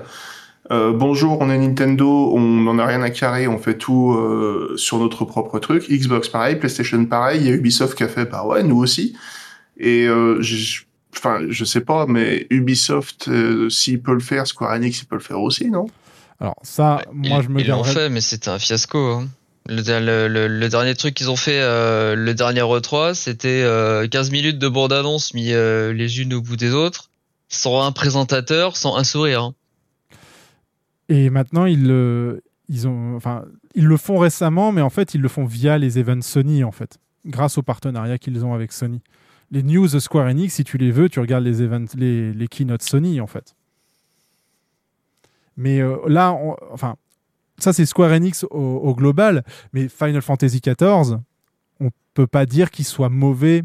Euh, alors, peut-être sur la promotion via la communauté, mais en termes de euh, d'annonce et de suivi de ce qui se passe sur le jeu, on a les PLL et euh, je pense que c'est quand même plutôt bien maîtrisé, quoi. Enfin, Yeah. Les, les, euh, les PLL existent uniquement parce que quand Yoshida a repris le projet, il a fait non, mais moi, je veux euh, montrer comment on gère le truc, ce qui se passe et tout. Je veux communiquer aux gens. C'est lui qui a imposé ce truc-là. Sinon, Euh, ça n'existerait pas, les live PLS. C'est pas du tout une volonté de Square Enix de particulièrement communiquer sur euh, ces jeux. Et c'est pour ça qu'il y a euh, bah, que Final Fantasy qui est, euh, enfin Final Fantasy XIV qui est un espèce d'ovni au niveau des productions Square Enix à ce niveau-là. hein. Est-ce que vous vouliez rajouter quelque chose, Talécha ou Neko, justement, concernant tout cela? Moi, j'avais un questionnement. Euh, la dernière fan, le dernier FanFest que j'ai fait à Paris, euh, sur certains stands et euh, notamment sur les stands qui comportaient du jeu vidéo, euh, je trouvais que parfois c'était un petit peu fil d'attente simulator. Si tu doubles les capacités, à ton avis, comment ça va être géré? Enfin, À votre avis, du coup, comment ça va être géré?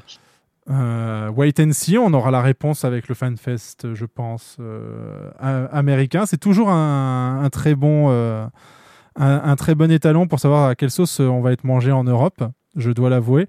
Euh, la seule solution, ça va être de tripler et non pas de doubler euh, les stands de, de jeux.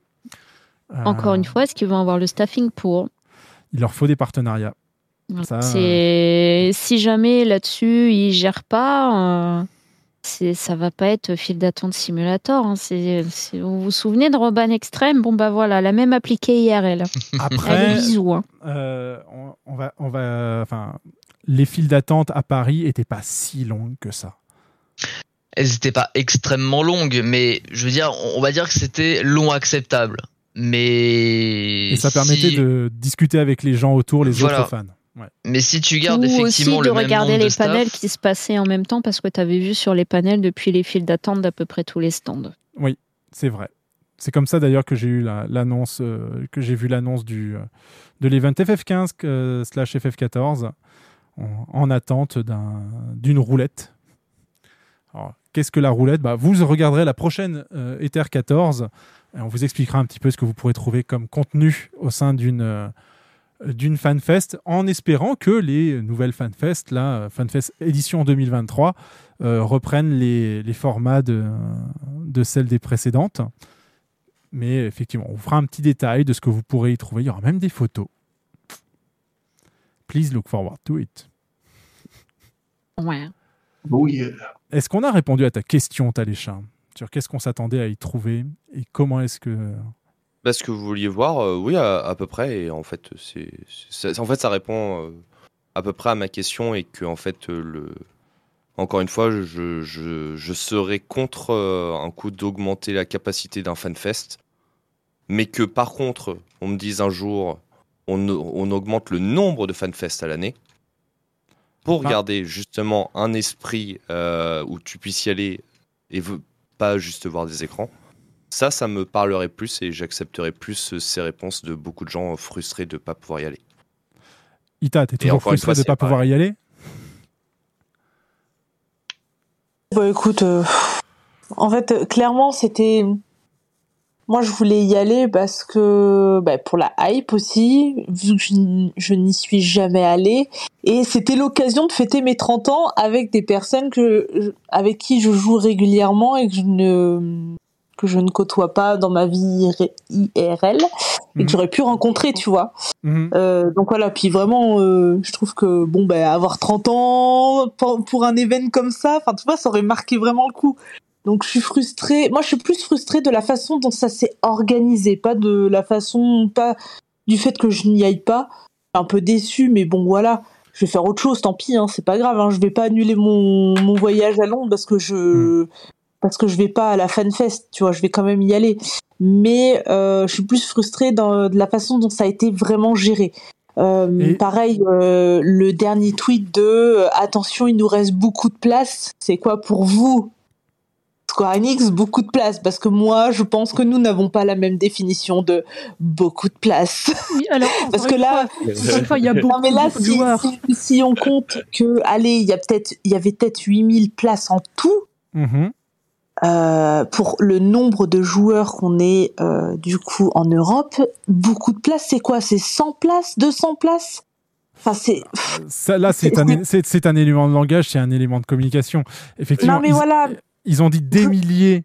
euh, en, ils ont les mots, les mots ont un sens. Ils ont dit des milliers euh, aux États-Unis pour euh, pour la mise en vente publique.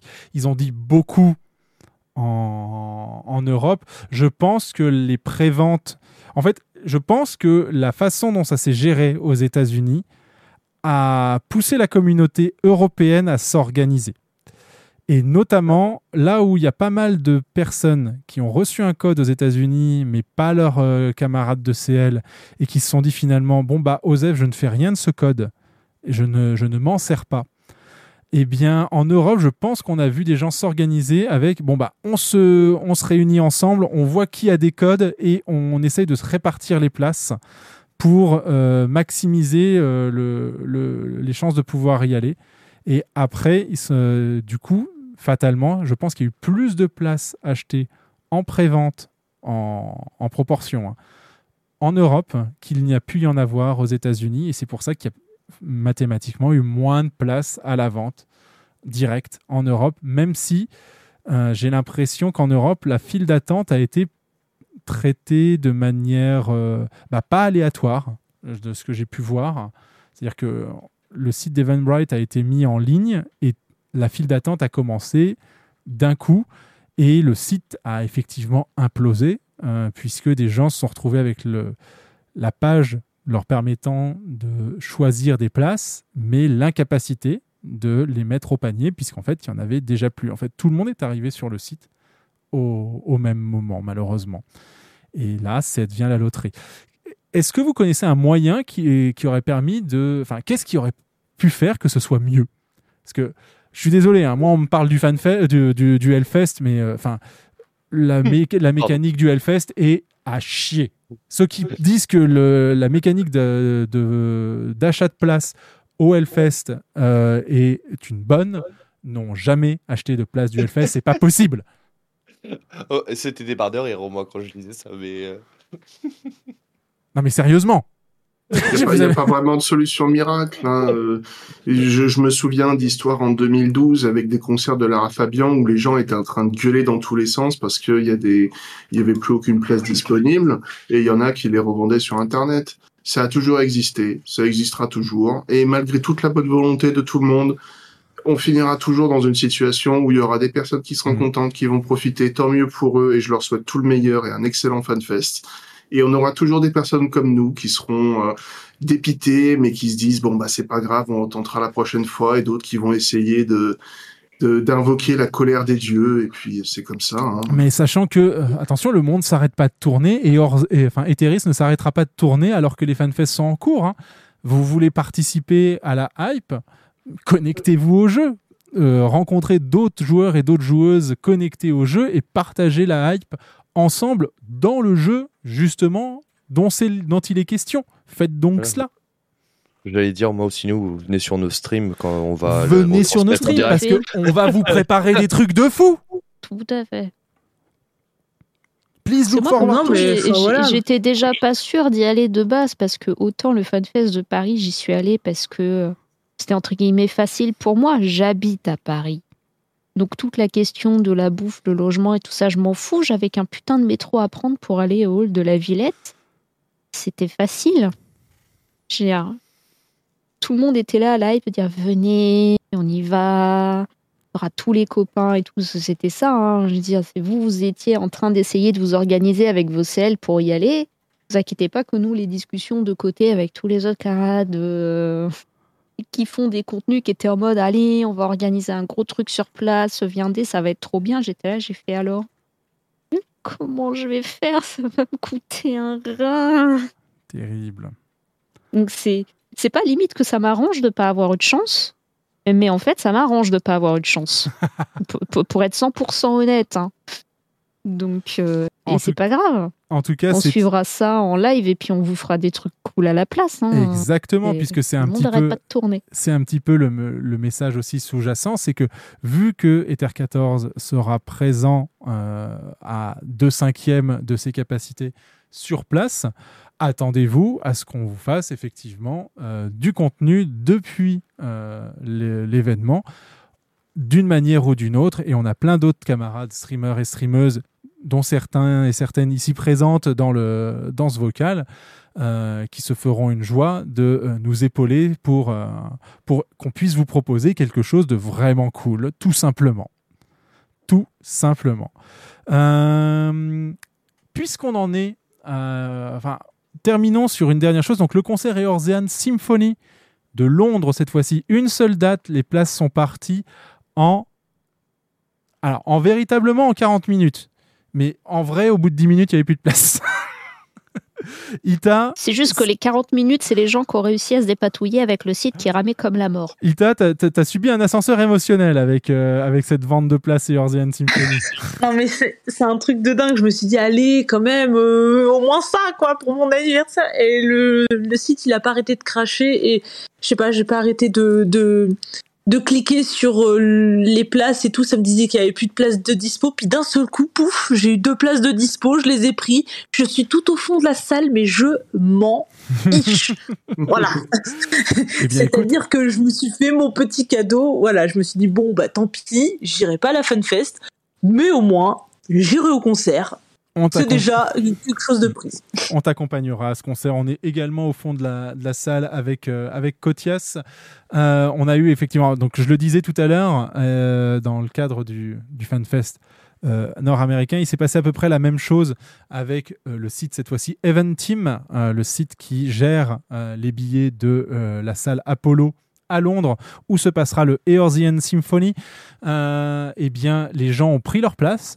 Les gens les ont mises dans leur euh, panier, les gens ont validé la commande et le site a attendu que les paiements soient validés avant de pouvoir, euh, euh, avant de remettre en fait les places en vente si jamais le paiement n'était pas valide. Élément un petit peu particulier, les places, on pouvait les acheter par lot de 8, donc évidemment que c'est parti vite. Euh, et euh, c'est effectivement comme ça que au bout de euh, deux minutes, même pas, plus aucune place n'était obtenable. Et 12 minutes plus tard, donc 10 minutes plus la petite latence de, validation des paiements, eh bien des places se sont mis à repoper sur le site. Des gens comme Ita ou nous-mêmes avec Kotias avons pu profiter de ce, de ce renouvellement de places dans les, dans les paniers pour obtenir les nôtres. Il y a eu une deuxième salve dix minutes plus tard, puis une autre, et puis après, le site a complètement craché. Et euh, avant d'annoncer qu'il n'y avait absolument plus aucune place de disponible. Seule euh, différence par rapport au site nord-américain, il y a une bourse de revente des places sur le site même euh, donc de l'Apollo. Et c'est vous qui fixez le prix et vous ne pouvez pas fixer le prix de la place plus cher que ce que vous l'avez acheté. Ah, mais ça c'est bien. C'est écrit vrai, bien. sur le site. Donc, encore une fois, pareil, n'allez pas essayer d'acheter ces places ailleurs. Si les gens veulent revendre leurs places, c'est le seul moyen possible. Si vous les vendent par un autre moyen, qu'on ne va pas citer, alors que pourtant les sites sont parfaitement respectables pour d'autres types de ventes, mais n'achetez pas vos places euh, à l'aveugle comme ça, vous allez vous faire avoir. Euh, donc voilà, Euh, sachez que sur ces deux concerts, enfin ces trois concerts du coup, Eorzean Symphony 2 à Las Vegas, 1 à Londres, vous aurez donc un orchestre symphonique pour vous jouer les musiques de Final Fantasy XIV et deux invités de marque en particulier, Amanda Aiken que nous avions reçue dans cette émission euh, pour trois morceaux et Jason Miller, Jason C. Miller, qui chantera, je crois, quatre morceaux, si je ne m'abuse, ou alors c'est deux ou trois chacun. Euh, ils viendront pour, sur scène, euh, performer avec l'orchestre, avec Soken, pour euh, donc ces deux dates exceptionnelles. Sachez que si vous ne pouviez pas y aller, si vous n'avez pas pu obtenir des places, ce concert est disponible en précommande pour le moment et sera mis à disposition sur la boutique Square Enix en mai. Je crois que c'est le 23 mai qu'il sort officiellement en Blu-ray sur la boutique Square Enix. C'est l'enregistrement qui a eu lieu. Et merci Isa, bonsoir les viewers d'Isa. Installez-vous bien, nous venons de terminer notre panel. Enfin, je pense qu'on a encore quelques petites choses à en dire, mais nous venons de terminer notre panel autour du Fan Festival, ou plutôt des Fan Festivals et des concerts Eorzean Symphony. Et nous étions en train d'annoncer que, donc, ce concert Eorzean Symphony Volume 3 sera disponible en Blu-ray euh, à partir du 23 mai sur la boutique Square Enix. C'est l'enregistrement qui a eu lieu le 4 décembre dernier à Tokyo. Euh, Neko, et vous qui nous appelez, auditeurs, euh, est-ce que vous avez quelque chose à rajouter concernant ces sujets? Non. Pas du tout? non, bah, c'est bon, je pense qu'il y a tout été dit. Je tiens juste à, à- à prévenir euh, nos, nos chers auditeurs, faites attention au FanFest parce que vous pouvez rencontrer des NKL sauvages et vous retrouver dans un podcast quelques années plus tard sans trop comprendre pourquoi. Et vous retrouvez le euh, premier follower fondateur de cette chaîne. C'est euh, la casquette qu'a Neko. C'est le premier follower de cette chaîne. Effectivement. Merci beaucoup à toi. On va faire passer un petit instant promo parce que on a le Talécha, on va pas le lâcher aussi simplement, même si là ça fait déjà Ah, euh, comme ça. une, Vraiment une- comme ça, là. une game Bah comme ouais. ça là qu'il a. Qu'est-ce que il a- t'as cru? Attends, de- depuis, depuis les deux heures qu'il est avec nous là à discuter, il a dû au moins faire euh, une game de Crystalline Conflict. Euh, Donc, C'est pas très gentil de se moquer. Et... mais il ne Il fait pas que vouloir venir nous voir. il ne fait pas que du Crystalline Conflict, il fait aussi du Eureka Orthos. suicide en Hortos. Voilà, il a décidé que euh, mourir tout seul, c'était moins drôle que de faire mourir ses, euh, ses camarades. Donc, vous le retrouvez, ainsi que euh, ici présente, Yukizuri et euh, moi-même NK. En Eureka Hortos, euh, on n'a pas encore trop décidé de quelle serait la prochaine soirée, mais c'est une initiative de Talécha et vous allez nous retrouver en multistream pour l'occasion à intervalles réguliers jusqu'à ce qu'on atteigne quatre fois l'étage 100 afin d'avoir notre monture. Et autant vous dire que vu qu'on est à peu près deux wipes par soirée, vous avez le temps de venir nous voir. On sera là pour un moment. Il n'y a pas eu de wipe. On- n'a pas bougé juste la dernière soirée. On a fait que Voilà. parler. C'est ça, on euh, était voilà. trop occupés à discuter. euh. Voilà, voilà. Eh bien, écoutez, merci beaucoup euh, Neko, merci beaucoup Talécha. Euh, vous pouvez. Et vous êtes pas mort, espèce de connard? Euh, Voilà. euh, Je sais pas à qui tu parles, mais Terrible. terrible. Euh, merci beaucoup euh, pour euh, Talécha, point d'exclamation Talécha dans euh, le chat. Ça fonctionne et vous aurez tous ces bails si vous voulez aller le suivre. Et euh, pour Neko, eh ben, au plaisir de euh, vous recroiser bientôt en Néorzea, tout simplement. Merci à vous. Bonne fin de podcast. Merci. Merci. Merci. Bon courage en PVP, Talécha. Alors Rita, est-ce que ça fait du bien de déverser un peu son sel au, sujet du FanFest? Est-ce que c'est pas cathartique comme podcast? Non, mais en vrai, j'en avais sur le coup parce que. bah, parce que forcément, quand t'es déçu, euh, tu vas être salé. Et moi, quand je suis déçu, je suis très salé. Et encore, j'ai déversé mon sel, mais toute seule chez moi, tu vois, devant mon, écran de d'ordinateur.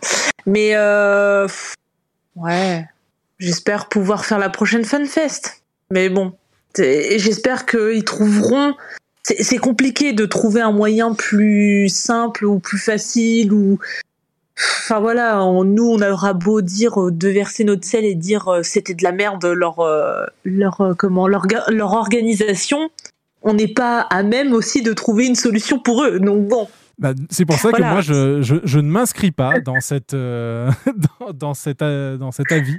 Je pense que Non, mais euh, voilà, donc, ils ont fait on ce peut- qu'ils ont pu avec les moyens qu'ils avaient. mais voilà.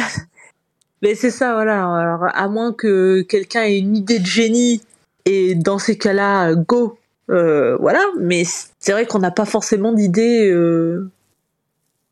euh, d'idée pour que ça que ça fonctionne mieux pour que C'est peut-être parce qu'il n'y en avait pas en fait. hein. ou- ouais non mais voilà après euh, j'ai bien aimé euh, ce qu'a dit euh, Talécha en effet faire plus de fanfest voilà c'est en- vrai que ça pourrait être Justement, ça pourrait être euh, une solution pour que les gens soient euh, tu sais pas forcément de la faire deux jours mais ou alors la faire deux jours mais euh, une journée pour une personne. Enfin je sais pas si je si vous comprenez ce que je veux dire. C'est-à-dire que la fanfest dure juste une journée au lieu de durer deux jours. Mais en tout ça dure pour Square Enix deux trois quatre jours.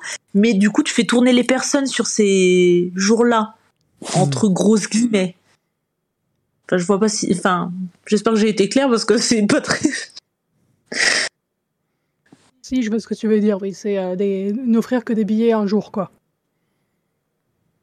Oui, voilà, tout à fait. Voilà, faire une fanfest sur euh, 3-4 jours, mais euh, chacun a un jour et euh, tu peux pas y retourner. quoi. C'est nominatif, tu vas une fois, point. Par exemple, tu vas le lundi, les autres ils y vont le mardi. euh. Mais du coup, tu choisis tes panels. Un peu comme. euh, Parce que imagine, euh, tu, euh, tu fais ça, mais euh, un des événements que tout le monde attend, par exemple, c'est la keynote, la cérémonie d'ouverture de chaque FanFest où on a des nouvelles sur l'extension. Du coup, c'est quelque chose qui va être très populaire et euh, tout le monde va vouloir aller le premier jour et moins de gens vont vouloir aller le deuxième jour. Ceci étant dit, pour des trucs Ouais, keynote, pour moi, c'est plus des choses comme euh, bon, bah, une personne particulière arrive tel jour et c'est là que tout le monde va vouloir venir. Euh, la keynote, honnêtement, pour ce genre de choses, euh, c'est facile de dire bon, bah, la keynote, on la diffuse en ligne. Et dans ce cas, les gens, ils n'ont pas forcément besoin d'être là. La keynote est diffusée en ligne. Oui, mais vois, voilà, non, mais, euh, c'est que dans ce cas, c'est pas, enfin, ça va pas forcément être la priorité des gens puisqu'ils pourront quand même suivre. Hmm. Euh, Oui, Par contre, Mm. s'il y a, par exemple, enfin, si on prend le- l'exemple du Hellfest, je pense que les gens, euh, s'il y a Rammstein un jour, ils viennent ce jour-là. Oui, voilà, c'est- c'était le ils principe. vont, ils vont pas venir un autre jour parce que c'est Rammstein.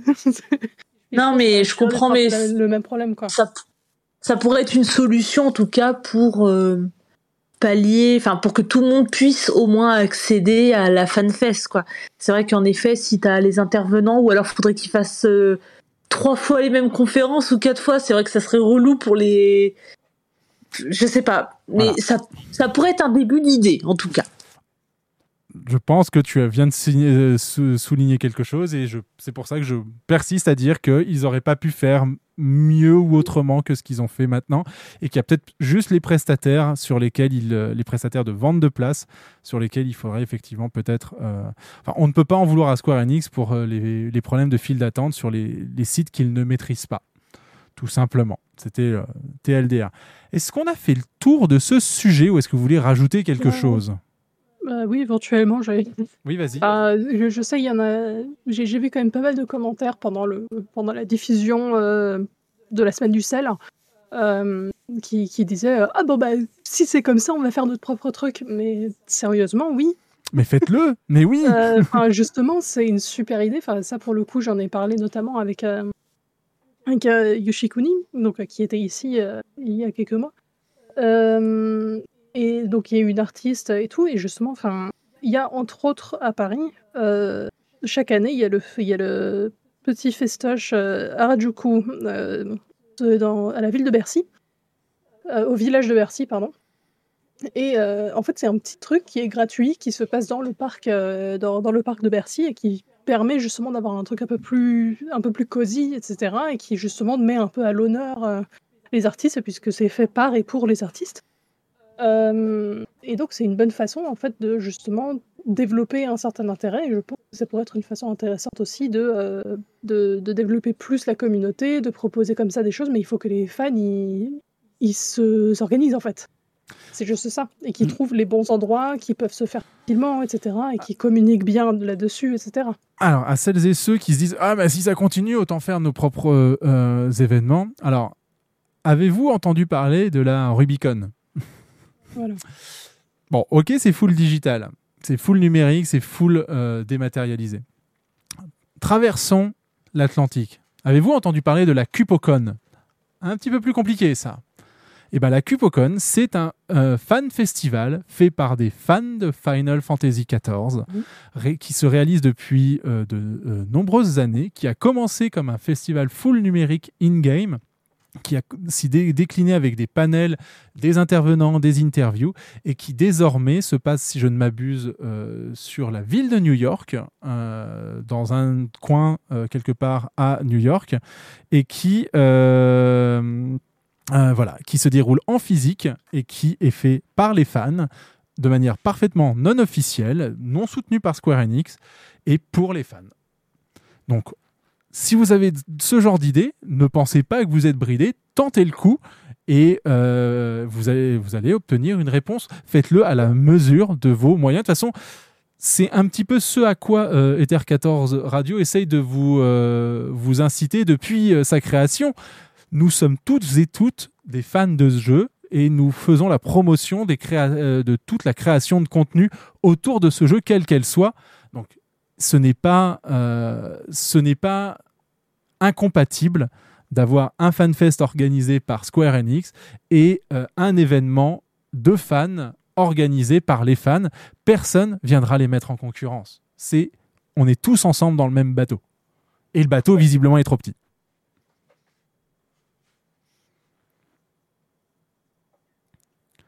Ce sujet est-il clos? Que ce soit dans le chat, vous pouvez continuer de nous appeler. Point d'exclamation Discord si vous pensez que vous avez des choses à en redire.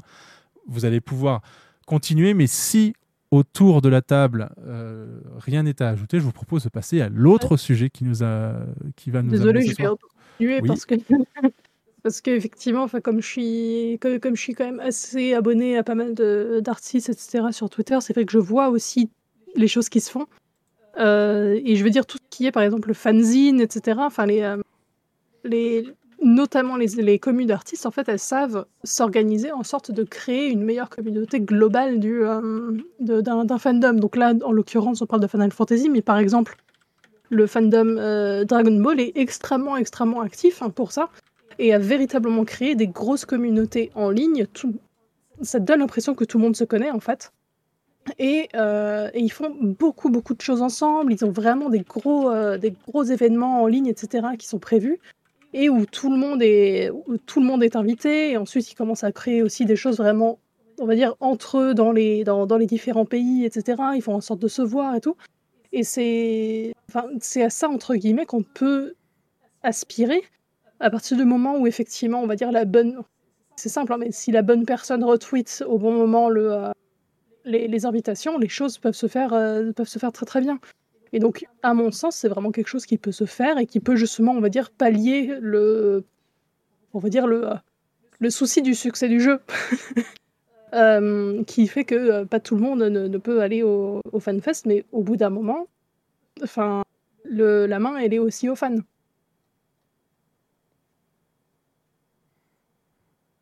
Voilà.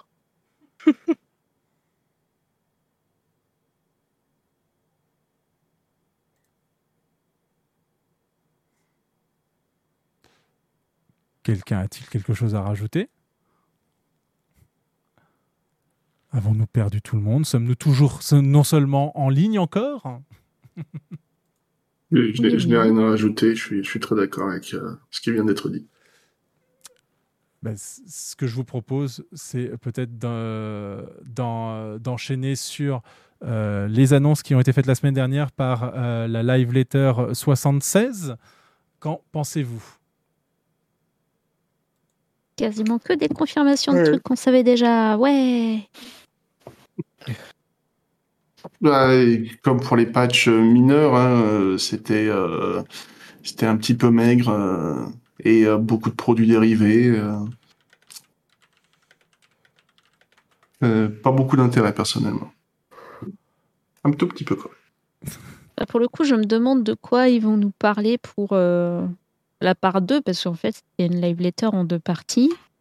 Moi, j'ai beaucoup le sentiment qui meublait, quand même, pour, euh, pour la durée de la live letter. Donc, euh, j'espère qu'ils vont pas nous faire la même sur, euh, sur la part 2, parce que, parce que sinon, ça fait un peu chier. Quoi. Ils auraient pu juste en faire une. et parler de tout, et puis au moins on aurait quelque chose à se mettre sous la dent, quoi.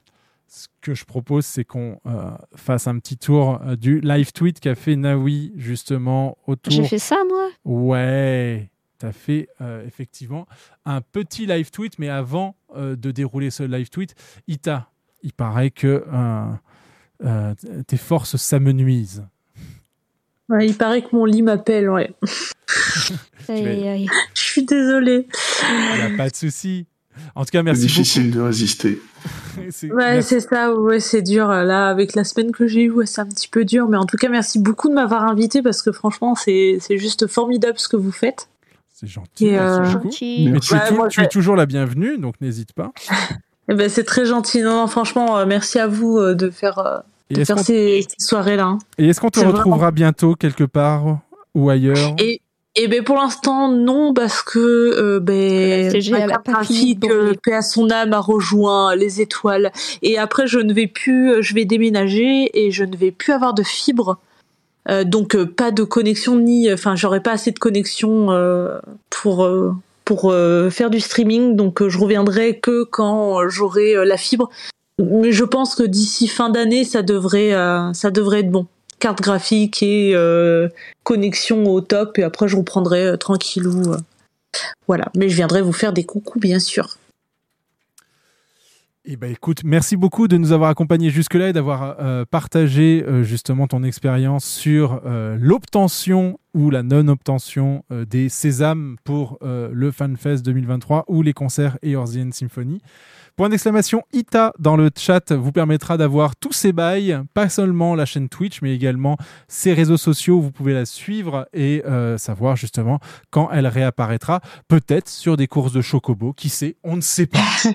C'est ça, et euh, bon, euh, en, vers euh, octobre, du coup, pour euh, le concert, euh, je vais être pas mal, euh, je vais être pas mal active sur les réseaux sociaux, surtout sur euh, sur Instagram, donc euh, bah, n'hésitez pas. Et puis bah, peut-être Let's il y aura go. un live IRL euh, avec euh, avec vous. Mais carrément, le rendez-vous est pris. Mais grave, grave, grave. Moi, j'ai hâte de vous voir. En tout cas, ça va être cool. Bah, plaisir partagé et envie partagée. Merci beaucoup, Ita. Et, ben, euh, passez une bonne soirée et merci encore. Merci. Bonne nuit. Bonne nuit à toi. Bisous. Et du coup, on va commencer le déroulé de cette euh, live letter euh, 76. Alors, tu feras attention, Naoui, parce que si j'en crois les tendances, il y a quelque chose de ton côté que qui, fait? euh, qui euh, fait attention à ne pas mourir pendant le, déroulé de cette live letter. Parce que le- la tendance en Ile-de-France, c'est l'odeur. Donc, euh, Ah. je sais, je sais pas ce qui se passe en dehors de chez toi, mais visiblement, Je m'en fous, je mets jamais le nez dehors. Tout va bien. Alors, enchaînons. Donc, cette live letter a eu lieu la semaine dernière à partir de 13h heure française et elle a commencé par euh, la présentation de, du départ euh, du l'actuel, mais plus si actuel, CEO de Square Enix, Yosuke Matsuda, qui a laissé sa place du coup à Takashi Kiryu. Et euh, Davey, bah, euh, je crois que tu as pas mal de choses à, nous, à nous en dire. hein. Que- Qu'est-ce qui, qui ces messieurs? Qu'est-ce qu'ils ont fait? Et, euh, et qu'est-ce qui se passe? Bah, bah, effectivement, donc du coup euh, sur euh, sur la deuxième image, euh, vous voyez donc euh, l'ancien président euh, Matsuda Yosuke et donc le nouveau président à, à venir Takashi Kiryu. Et je me suis la posé, ben je me suis posé la question, bah du coup exactement c'est qui ce remplaçant euh, et, et pourquoi changer de président déjà de base parce que c'est est-ce que c'est son âge? Et euh, avec euh, avec ses 60 ans le 27 avril prochain, bah, Yosuke Matsuda il il semble pas si vieux que ça. Moi de mon avis c'est l'argent, toujours l'argent. Parce que Yosuke Matsuda, il a grandement participé à ce que Square Enix est aujourd'hui, avec les meilleurs résultats financiers de son histoire, euh, suite à, à la restructuration qu'il a introduit en 2013. Mais honnêtement, c'est impossible d'oublier les déboires de ces dernières années. Certains d'entre vous vont se souvenir euh, amèrement de la vente de Crystal Dynamics, de Eidos Montréal, de Square Enix Montréal, de la perte des licences Deus Ex, Legacy of Kain, Thief et Tomb Raider, ça représente pas moins de 50 jeux.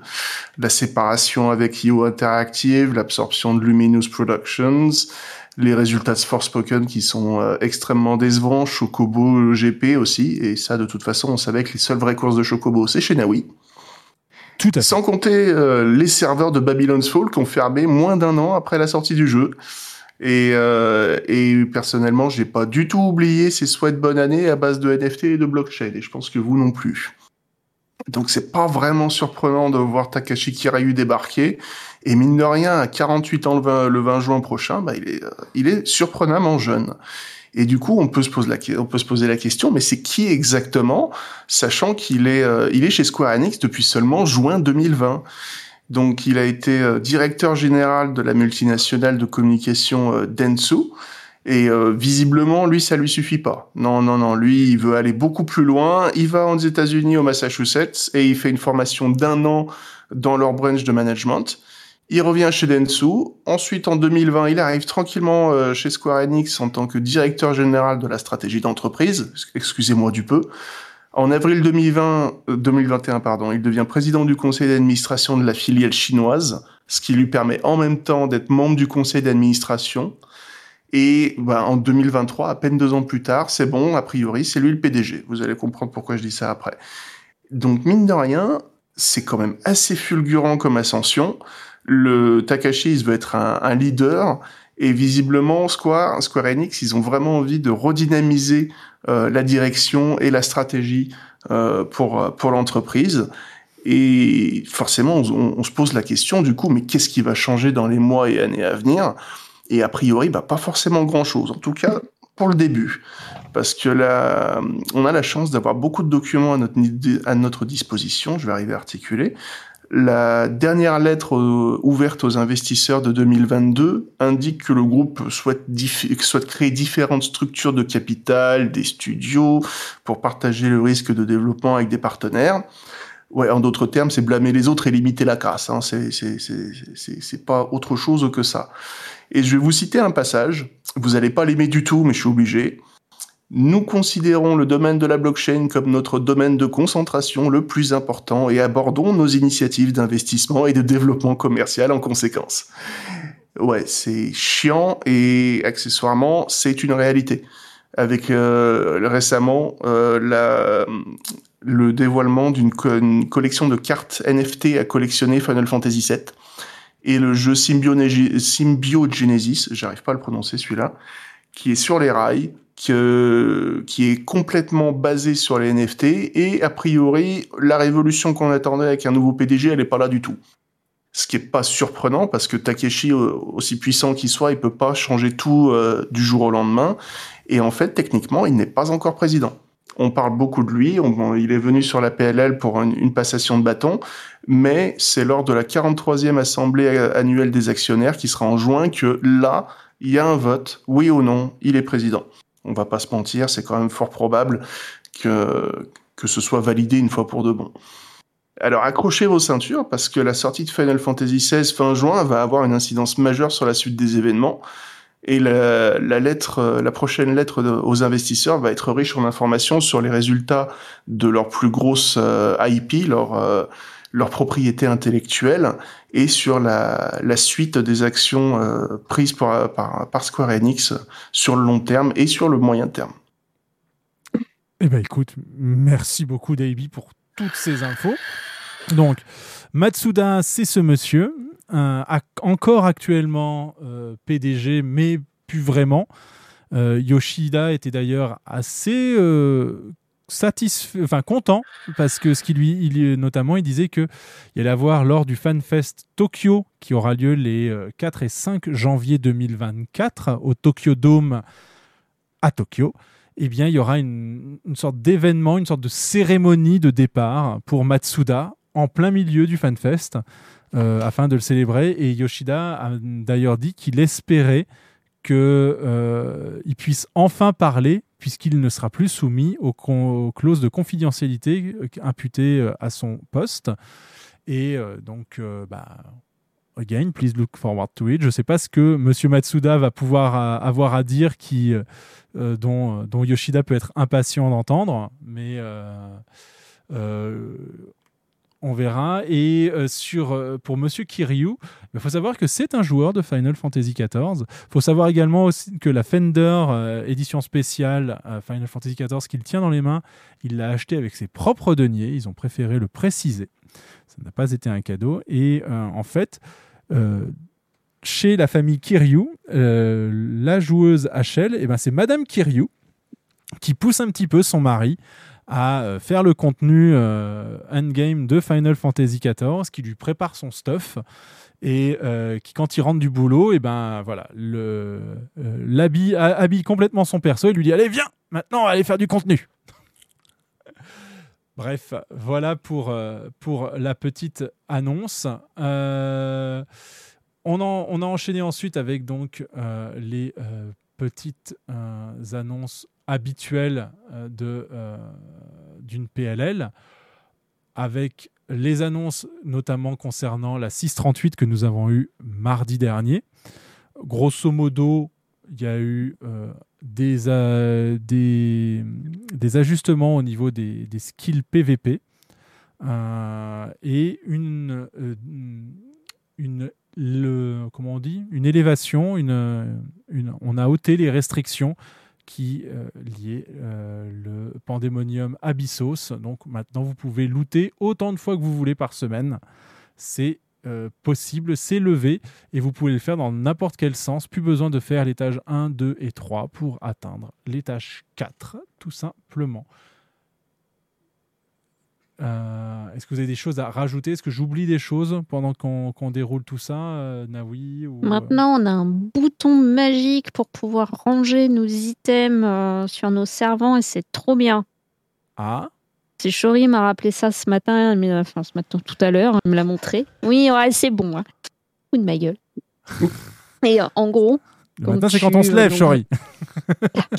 Non, non, mais c'est non, mais je suis tellement dé- dé- défractée qu'en fait, il m'a m'en a, m'a montré ça euh, pas très longtemps avant le live. Bref, peu importe. Je suis à côté de mes pompes, mais c'est pas le sujet. C'est, genre, vous allez voir votre servant, vous ouvrez votre inventaire et vous savez que sur tel servant, je sais pas, vous rangez vos matérias, vos copeaux de, je sais pas, vos cailloux, vos trucs. Vous en avez what 1000 dans votre inventaire et vous avez la flemme de vérifier euh, si vous avez bien tout transféré, en fait, maintenant, euh, vous avez un petit bouton sur lequel vous appuyez dessus. Ça va automatiquement vous dire Ah bah regarde, ça, c'est tous les objets qui sont en commun entre ton inventaire et ton servant. Est-ce que tu veux les transférer? Tu fais oui.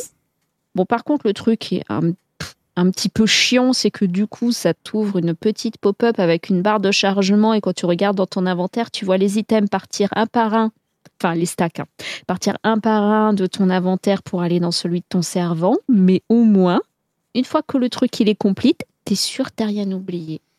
Et je peux vous dire que quand vous êtes comme moi et que vous avez clairement pas suffisamment dormi la nuit dernière, être sûr que vous avez transféré tous vos objets bien comme il faut sur votre servant, c'est bien. Voilà. C'est ma contribution. Bah, il, fa- il Bonne fallait soirée. le savoir, ça, mine de rien. Nouvelle. Bah, moi, euh, j'avais oublié. nou- nouveau patch, donc fin mai 2023, le euh, trône ténébreux 6.4. Donc euh, fin mai, ça veut dire 23 mai ou 30 mai.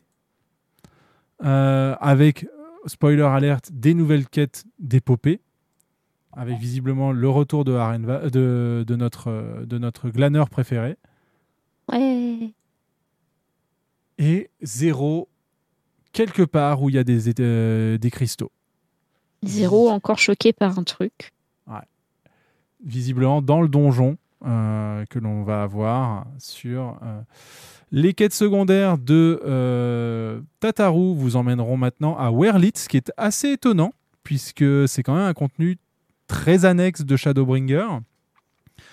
Euh, donc c'était évident qu'on n'allait pas non plus retourner en Norvand avec les, quêtes de Tataru, mais euh, Werlit est- n'est pas spécialement le, le contenu euh, auquel je m'attendais euh, particulièrement. Euh, Bah, c'est pas un peu le principe des quêtes de Tataou, justement, de, euh, de retourner voir de côté de trucs un petit peu euh, annexes Bah, à juste- la MSQ, justement Jusque-là, c'était les... C'était les... c'était les contenus des Red 24. Là, je Bah, C'est bien ce que je dis. Là- C'est techniquement les Red 24. enfin, Ah non, c'est vrai qu'ils ont fait ils- c'était les... c'était les quêtes des animaux fantastiques, effectivement. Yes. Mhm. Parce que bon, euh, même si euh, maintenant ils essayent euh, d'inclure de plus en plus de contenu dans la MSQ, genre effectivement la tour de cristal et tout ça, mais techniquement à la base, les Red 24 c'est du contenu annexe. hein. Et la moitié des défis également. Donc. Et des nouvelles quêtes d'Ildibrand avec... bon, on, parlera tout à l'heure des, quêtes d'Ildibrand sur la, la, la 635 et la, et la 638 euh, dont nous nous avions, nous avions pas parlé la dernière fois. Nouvelle quête également relique euh, avec le retour de Godbert et euh, Geralt et l'avancée également des quêtes reliques, cette fois-ci pour les artisans et récolteurs, les quêtes de la halle à euh, Norvrand. Euh, L'Étherfront, le nouveau donjon. Oui. Que se passe-t-il, Zek? Ah L'aléa de Je Chori. vais lui, vient- je vais lui dire. C'est terrible. Nous sommes en direct, bien évidemment. Euh, L'Etherfront, euh, un, un donjon qui, euh, en tout cas sur, sa, sur son design, m'intéresse tout particulièrement. Parce que j'aime bien les, les, les changements climatiques de ce, de ce type-là. Ça me ça m'intrigue. Je sais pas ce que vous en pensez. Castel, toi, euh, est-ce que est-ce qu'il y a quelque chose qui te hype jusque-là dans, dans les annonces de cette 6.4 Ah non, c'est des trucs très basiques. Ouais. Même sur les, les environnements, tu penses que ça, ça manque un, un petit peu? Parce que Comment le donjon, il ressemble un petit peu à du, à du, euh, ce qu'on a vu sur euh, Reka. Ah, bah, j'ai pas fait Eureka donc. euh, Après, euh, on est, enfin, on est au niveau du, euh, au niveau du, du sol et tout ça, on reconnaît un petit peu le, le côté dravanien. Donc ça, est-ce que ça, ça, ça va se passer là-bas sans doute? Ouais, ouais, il y a un petit côté. bon, on voit effectivement, Dravania, c'est- euh, Charlayan. mais, C'est euh, Charlayan, ouais, un petit peu. ouais. Non, le, le changement abrupt comme ça de, de climat et de, de météo, ça fait penser pas mal à Eureka, ouais. Ou alors ce qu'on avait eu à l'Hyperborée. À l'hyperborée, ouais. Mm. Ça, Euh, ça a l'air sympa, mais pour être honnête, c'est la musique qui fait 50% du donjon pour moi. Euh, The Voidcast Dice, euh, le nouvel avec Golbez en fond, Euh, un, artwork qui euh, pourrait laisser, enfin pas artwork, mais en tout cas une image qui pourrait peut-être laisser à confusion, puisque la traduction française c'est euh, la chair de de la ténébreuse et non pas de, je crois, et, et non pas de la du ténébreux. Donc pourquoi le féminin? Alors qu'on a bien remarqué que Golbez avait une voix très masculine. Golbez dont on voit les yeux maintenant à son casque et ah mais non pardon je dis une bêtise ces reflets je les ai pris pour des yeux alors que pas du tout son œil est toujours là qu'est-ce que oui bon c'était un peu attendu qu'on qu'on ait quelque chose de lié à Golbez? Ouais, mais Golbez tout de suite, ça me paraît tellement pas probable. Bah pourtant il y a plus de généraux qu'est-ce que tu voulais qu'il se passe? Bah, je sais pas, moi je m'attends justement à un plot twist. Bah, le plot twist, on l'aura juste après ou à la 6.5. c'est ça le plot twist Ça il est là c'est que, c'est que la 6.5 est imprévisible du coup Ouais, mais justement, est-ce que ce serait pas encore plus imprévisible de faire en sorte à ce que ce soit la 6.4 qui soit imprévisible?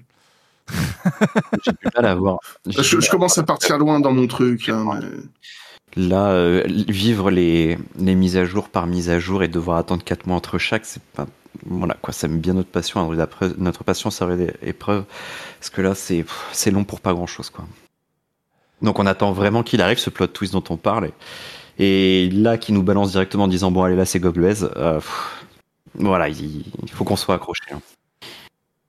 Zurvan sera le, le prochain IRL oui Davy Bah, il, il va y avoir deux possibilités. Soit c'est vraiment Golbez qui va nous arriver dans la gueule et on va, on risque d'être fort déçus. Soit ils, ils font exprès. Mais les, les derniers patchs euh, montrent pas forcément une, une envie d'être taquin euh, avec nous en, en termes de de d'originalité ou de surprise scénaristique. Enfin, c'est ma vision de la chose. Mais j'ai quand même envie de croire que euh, ce sera pas aussi simple que ça et qu'ils ont pensé à quelque chose d'autre.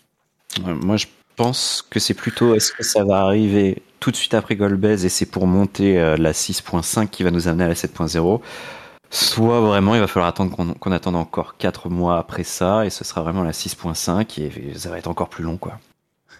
Mais là l'intérêt euh, l'intérêt l'engouement euh, ne sont pas là en tout cas en ce qui me concerne.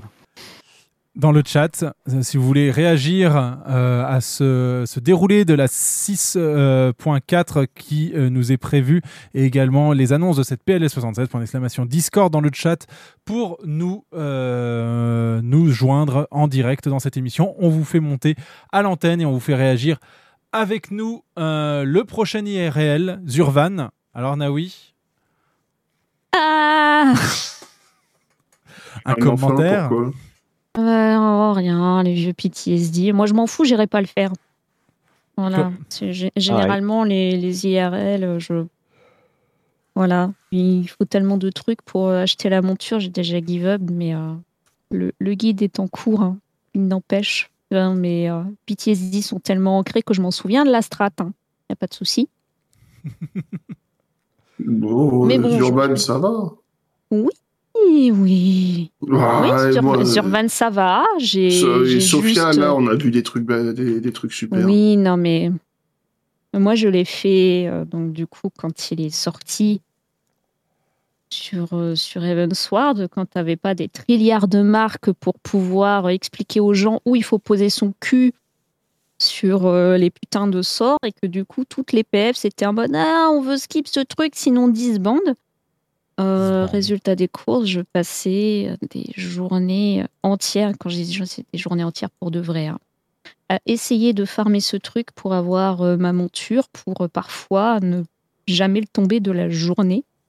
Donc euh, j'ai presque farmé tous les euh, tokens qu'il fallait pour l'acheter. Au bout du 81e, j'ai réussi à le looter, mais je pense que tu peux facile multiplier par 4 le nombre de, euh, de fois où je suis rentrée dans ce défi pour essayer de le faire sans succès. Donc euh, à la fin, je je pouvais même plus le faire sur la roulette défi en mode normal. Je pouvais plus voir sa gueule. Vraiment, c'est devenu épidermique. Ça l'est toujours en fait. hein. Chaque fois que j'atterris euh, en défi face à lui, je, je fais oh non. Bah, secours, as- laissez-moi sortir. Tu as eu la même expérience que moi avec Biaco, mais beaucoup trop tôt. Ouais, Mais c'est, sinon, euh, à part ça, c'est un fight intéressant avec des mécaniques chouettes. hein. C'est euh, c'est pas la question. Il est très bien, Zurvan. hein, Mais euh, j'ai jamais compris pourquoi les gens y arrivaient pas. Anna, Be- Anna Bezos, Anna Bezos, oui c'est ça, Anna Bezos, le nouveau tir sadique et euh, réduite Le paradis. du, pa- du pandémonium. Le paradis en français. Ça fait pas beaucoup de points au Scrabble, ça. Paradis. Une semaine de décalage entre les sadiques et la version normale. Merci. Et Merci euh, beaucoup. Des, bah, des éléments qui sont très prisme de la TIA, c'est normal, vu. euh, et ce euh, petit personnage qui ressemble un petit peu à, un- à- Un de Shadow- homoncule. à- au créateur de Shadowbringer également. Et effectivement, oui, un homoncule. Euh, bon, qu'est-ce que vous en attendez de ce, de ce nouveau tir? Les Raiders? Euh, Tant qu'il n'y a pas une arène qui bouge et qui tourne, ça va. Et là, ils vont vous sortir une arène qui bouge et qui tourne. Donc, si ça, j'arrête. Oh. Je sais pas si vous avez vu ce mème. J'aurais dû le. On devrait faire une petite réserve de mèmes à, à diffuser pendant l'émission. Mais euh, Totalement. Le- je, le- je suis prête à le faire, il n'y a pas de souci. Je... ce, ce mème de donc de, de Zodiac euh, qui crie euh, le pouvoir des éléments et du monde m'appartient et hop il clique sur euh, effet dans Photoshop rotation tourner à 90 et là dès qu'il clique sur tourner à 90 vous avez le parce que voilà c'est son pouvoir il a le pouvoir de tous les éléments et non il fait juste une rotation à 90 degrés Bon, bah là, ce sera peut-être ça. hein. Mais euh, vous pensez qu'on tombera sur Athéna ou ce genre de choses En termes d'histoire, juste, enfin de boss, qu'est-ce que vous pensez qu'on va nous, nous proposer? J'en ai aucune idée. Mais moi, ce qui me ferait beaucoup rire, ce serait un double boss. J'avoue. Euh, comme on a sur euh, Euphrosyne, avec euh, deux mobs à gérer en même temps. euh, ça me, c'est, le fait d'avoir vu ça dans Euphrosyne et d'avoir revu ça dans, dans euh, Omega, dans Top. Oui, c'est bien ça. Dit Omega Protocol, c'est ça, je me trompe pas. Et, et je me dis que, mine de rien, c'est des combats qui sont pas très communs. Et que s'ils ont envie de s'éclater à faire des mechas intéressantes, ça pourrait être cool. On n'a pas eu Ça, ça me beaucoup tente bien. Euh, je pense à Alexander, le tout premier. Mm. Euh, Oméga, mais c'est vrai que oui, de boss, il n'y en a pas eu beaucoup sur les sadiques. Ça, ça re- le re- relégitimerait la- le, le Love Tank. C'est vrai que le, le, Love Tank a un, ça a un rôle un peu bâtard. On a, on a juste eu des ZAD, notamment c'était Alphascape. on- Non, c'était Alphascape? Non, c'était. Si, c'est ça. Non, c'était Sigma, Sigma V3 avec euh, le bibliographe qui descendait, mais c'est juste un ad. Il y a eu le Proto-Phoenix quand même. C'est une phase d'ad. Hmm. Les phases d'ad, il y en a quand même assez régulièrement dans les. Les phases d'ad, il y en a assez régulièrement. Euh, Deltascape Oui, V3, on a le dragon. Deux, Ouais, deux boss à proprement parler. Bon, bah, mis à part là, le dernier raid 24, mais bon, le problème c'est que c'est un raid 24. Dans un, dans un raid à 8, on n'en a pas, vraiment pas eu.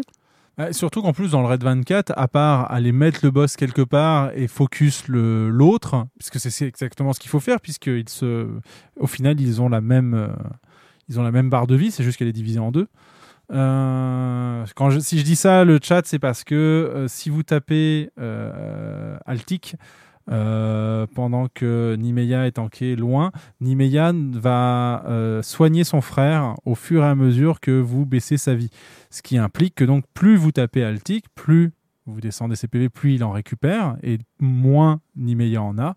Ce qui, donc, au C'est ce final, qu'ils font généralement hein, quand il y a deux cibles. ce qui, ce qui, au final revient à dire qu'ils ont une seule barre de vie qu'ils se partagent. Et en fait, Il vous y a ça comme sur euh, et Typhon, il y a ça sur Hermine Soul, il y a ça sur euh, Gilgamesh, Enkidu. Bah, mine de rien, on avait, euh, on avait aussi euh, deux boss, c'était sur euh, Fureur, Eden euh, 1, 2, 3, 4, 5, 6. Oui. Et on avait Iconoclasme aussi. Bon, là, c'était plus une phase euh, que tout le début du combat, mais on avait, euh, on avait deux ads à faire tourner avec plein d'AOE. euh, c'était ça, c'était Iconoclasme. Donc, mine de rien, ça a été fait plus de fois que ce que j'avais en tête. Mais il y a vraiment quelque chose à faire là-dessus, je pense. Wait and see, réponse donc le 23 ou le 30 mai prochain. Un nouveau donjon spécial. Euh, Castel, toi, t'avais bien apprécié euh, le premier. Ouais. Ouais, ouais, ouais. Celui-ci se passe euh, visiblement en Otarde, euh, vu le, le, di- le design un petit peu euh, bien euh, kouganien, on va dire, ou ingashien. Bah, à voir, hein, de toute façon, je voilà, je pas, qu'est-ce je pas t'avait plu, m'avancer, toi, sur mais le premier? Qui m'avait plu, c'est que c'était. Ce qui m'avait plu surtout, c'est que c'était quelque chose qu'on n'avait pas encore vu. Ah, ce qui va pas être le cas euh, là, du coup. Oui, bon, bah là, du coup, ça va pas être la. Voilà. Après, euh, j'ai passé un bon moment avec euh, avec ma ma copine de- dessus, mais euh, bon, le seul bémol malheureusement, c'est que au final, ça se fait assez vite. Euh, mais enfin voilà, moi, nous, on avait on avait beaucoup aimé, on avait beaucoup aimé chercher les énigmes par nous-mêmes, à comprendre la logique du jeu. J'ai cru comprendre du coup quand je vous en avais parlé la dernière fois que ça avait pas fait l'unanimité. Mais oui, c'est un, petit contenu sympathique quoi. Ouais, tout à fait. On s'est mis avec Naoui et Shori sur, euh, sur les annexes. Et j'avoue que euh, bon, c'est du contenu que je trouve intéressant. C'est vraiment des. Enfin, ça fait du contenu de donjon, quelque part, de boss de donjon, mais en mode. Enfin, avec une- une- un niveau de sadique, sans que ce soit vraiment. euh, du sadique à proprement parler, mais ça nécessite de réfléchir à la strat avant, de comprendre comment ça marche, de savoir lire et ensuite de bien se placer. À 4 personnes, c'est différent d'à 8 et du coup, c'est, euh, je trouve que c'est quand même assez, euh, assez sympathique. Enfin, Ouais, c'est c'est assez cruel, c'est assez difficile puisqu'en soi le, combat par exemple le bas du premier boss il est pas long hein. Euh, quand, vous avez appris à faire tout le combat et que vous allez de bout à bout du combat jusqu'à l'enrage ou jusqu'à ce que vous le battez en soi il y a, quoi? Il y a 4-5 minutes? Donc ça va quand même assez vite, il n'y a pas beaucoup de méca. C'est juste que c'est, enfin vraiment, c'est du retry et du retry, surtout si vous y allez, en blind. Et malheureusement, euh, bah, il n'y a pas de récompense très intéressante non plus, donc peut-être que ça pousse pas les gens à, à essayer de, de s'y acharner, quoi. Ah oui, quelque chose à rajouter sur les annexes? Ben, moi, ce qui euh, j'avais trouvé un petit peu dommage, c'est le côté. euh, le fait que tu pas besoin de le faire beaucoup. En soi, c'est vrai que c'est intéressant d'avoir un contenu euh, simili, euh, sadique euh, à 4. Ça change. Et je trouve que c'est bienvenu. Pour ce qui est des, des embranchements, mais ça, on l'a déjà dit la dernière fois. Il y, y a certains embranchements et certaines énigmes, ça m'a laissé sur, sur ma faim, parce que de se dire que waouh, l'embranchement, c'était littéralement ouvrir un placard. Waouh! Pour ça, on repassera, mais au moins à la, à la fin, j'avais euh, mon petit euh, blabla de l'or euh, qui est toujours sympathique. Là-dessus, je vais pas cracher dessus. Mais ouais, c'est vrai que les, les annexes, tu dis, bon, bah, tu fais une fois ton normal, une fois ton sadique, tu ramasses ton loot et puis tu retouches plus au truc. C'est dommage. Il y a un problème de rejouabilité, effectivement, enfin de d'incentive à le refaire. Euh, C'est ça. Mm, ouais, ouais, complètement. Complètement. Surtout le normal. hein. Normal, en fait, tu t'amuses à. Surtout, bah, si tu le fais en blind, tu t'amuses à découvrir par toi-même. Tu es assez satisfait de l'avoir terminé. Euh, la récompense en soi est pas mauvaise. hein. C'est une, une monture inédite. Bon, après, on l'aime, on l'aime pas. Voilà, mais ça reste une monture. Après, bah, tu retournes jamais dessus en normal, sauf pour accompagner, euh, accompagner quelqu'un à la limite. Mais dans ce cas-là, c'est pareil. Tu as tu vas pas participer, euh, tu vas pas participer à, vu que tu connais la réponse, tu vas pas participer non plus à l'énigme, à chercher, puisque tu connais déjà la réponse. Donc tu l'accompagnes, mais tu laisses la personne galérer, quoi. Yes. Après, le mode, euh, le mode normal, hein, toujours sur les annexes, parce que pour le coup, il y a annexe normale et annexe stadique. Là où je trouve que c'est plutôt pas mal, c'est qu'en fait, ces euh, deux contenus sont, euh, sont entre guillemets les mêmes. La seule différence, ça va être euh, le côté punitif, c'est-à-dire que tu peux euh, bah, tu lances ton truc en normal tant que tu as besoin de t'entraîner pour sur les mécaniques parce que bah, tu as un petit peu plus de marge. Chaque membre de ton groupe va avoir accès à une raise, ce qui quand même t'aide à rattraper un pool qui aurait été foiré autrement si tu l'avais fait en sadique. Mais sinon, c'est le même boss, le même donjon, rigoureusement la même chose. Donc ça, ça te donne en fait vraiment ce côté un petit peu euh, bac à sable entraînement. Parce que, euh, en vrai, une fois que tu te pointes sur, euh, sur ton sadique, entre le fait que tu pas le droit au raise, qu'au bout d'un moment les mobs ils repop, que bon, bah, la montre, hein, c'est compliqué de, euh, de s'entraîner euh, dessus si tu vas directement en sadique. Je trouve ça pas mal hein, qu'il l'ait découpé en deux, comme ça ton, normal te, sert vraiment pour, euh, pour t'entraîner et après tu vas en sadique pour dire ah, c'est bon, j'y suis arrivé parce que je maîtrise mon truc, je me fais plus crever par les mechas et puis tu vas récupérer ton loot et t'es tout content de toi. Quoi. Ça rend d'autant plus accessible le contenu alors qu'on est quand même sur, dit c'est du simili sadique mais, euh, mais à 4. Qu'est-ce qui pourrait apprendre de ces canalisations euh, qui pourrait faire que ce mont euh, Rocon soit différent ou, ou mieux que les canalisations siliennes?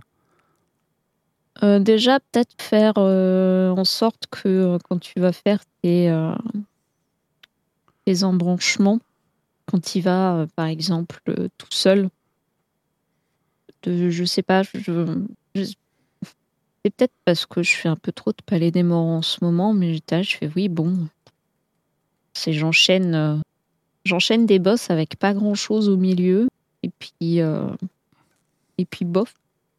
De, je sais pas, peut-être rajouter un petit truc pour pimenter quand il va autrement qu'à plusieurs.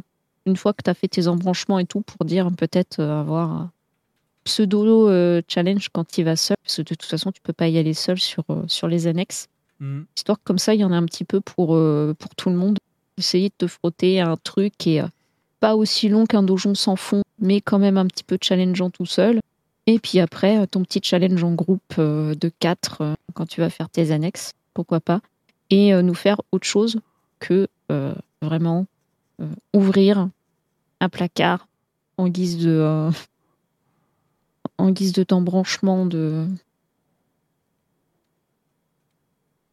merde j'ai le mot qui vient pas de devinette enfin de d'énigmes. voilà de après j'aime pas les énigmes Mais euh, de se dire que, bah, en fait, l'énigme, c'est juste penser à ouvrir le placard et l'autre coup d'après, pas l'ouvrir. J'ai fait, bon, ok, je veux bien être débile et être nul aux énigmes, mais il y a des limites à la connerie, tu vois. Euh, Kotias, tu as essayé, toi, les donjons en branchement Pas du tout Alors, pas du tout. Est-ce que, ça- est-ce que ce que tu entends te donne envie d'essayer ou te rend curieuse? Non. D'accord. bon bah, en essayant de faire mieux, les donjons de euh, Stormblood et on, parle et de l'extension, pas des patchs.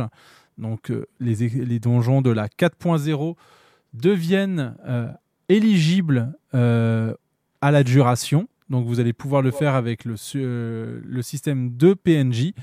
Les 5 donjons qui composent le, le leveling de Stormblood seront désormais disponibles avec des PNJ. Et comme le montre euh, eh bien, cette force de Bardam où vous vous faites accompagner de Gosetsu, euh, Yen et une, euh, une molle pour le soin, très, visi- très visiblement. Le, le wall est au centre. Et la question qu'on se pose tous et toutes, puisque nous avons le wall en samouraï, Yen en samouraï, Gosetsu en samouraï, mais qui tank? C'est Yen. Ou Gosetsu. En samouraï? Il ramène le... Il peut healer aussi en samouraï. Et il peut healer. Juste lui. Euh, c'est ça, il reroll heal euh, Gosetsu, donc il pourra venir en healer, j'imagine. Bah là, t'es sur, sur le boss de la force de Bardam où il y avait euh, aucun, aucun rôle. Donc je sais Ouais. pas si c'est représentatif. Oui, mais ça reste Mais le en donjon. même temps, ouais. Ça reste le donjon. Et puisqu'on est à parler de Stormblood, euh, eh bien sachez que euh, l'extension Stormblood est gratuite en ce moment et jusqu'au 8 mai prochain, mais euh, il y a des conditions. Ouais, il y a des conditions, ouais. Donc, euh, effectivement. Hey, merci Matsuki. Bonsoir les Raiders de Matsuki. Installez-vous bien. Bonsoir. Bienvenue dans Ether 14 Radio, euh, 14e euh, numéro, 13, session numéro 13. On déroule la PLL 76 euh, qui a eu lieu la semaine dernière et on arrivé sur un morceau particulier qui était que Stormblood était gratuit et Davey allait nous expliquer justement comment obtenir euh, eh bien Stormblood gratuitement euh, jusqu'au 8 mai prochain. C'est ça. Jusqu'au 8 mai, vous avez la possibilité d'avoir l'extension Stormblood complète absolument gratuitement. Mais vous vous en doutez bien sûr, il y a quelques petites modalités. Euh, la première chose, si vous avez une version d'essai gratuite, ça ne marche pas. Je répète, si vous avez la version d'essai gratuite, ça ne marche pas.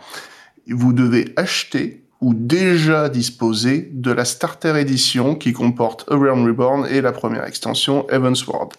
Petit rappel, euh, la Starter Edition, toutes les plateformes, c'est 9,99€. Si vous avez déjà un compte gratuit, vous pouvez le mettre à niveau vers un compte de service complet avec l'achat de la Starter Edition. Vous avez la Starter Edition, parfait. On peut passer au deuxième point. Il faut donc avoir le compte de service complet Square Enix et pas uniquement un compte de jeu. Le compte de service complet est nécessaire de toute façon pour la Starter Edition. Vu que la version gratuite ne fonctionne pas, vous devez avoir un abonnement. Si vous êtes sur la version gratuite, un abonnement de 30 jours est offert avec l'achat de la Starter Edition. Si vous avez déjà la Starter Edition, le fait d'avoir Stormblood gratuitement ne vous donne pas de temps offert supplémentaire. Pendant toute la durée de la campagne, elle est déjà en cours jusqu'au 8 mai.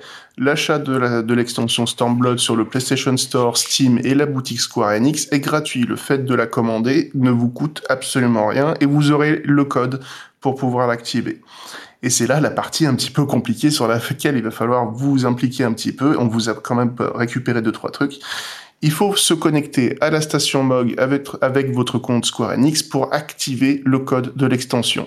Sur PlayStation, c'est un petit peu différent puisque c'est euh, tout intégré dans le PlayStation Store.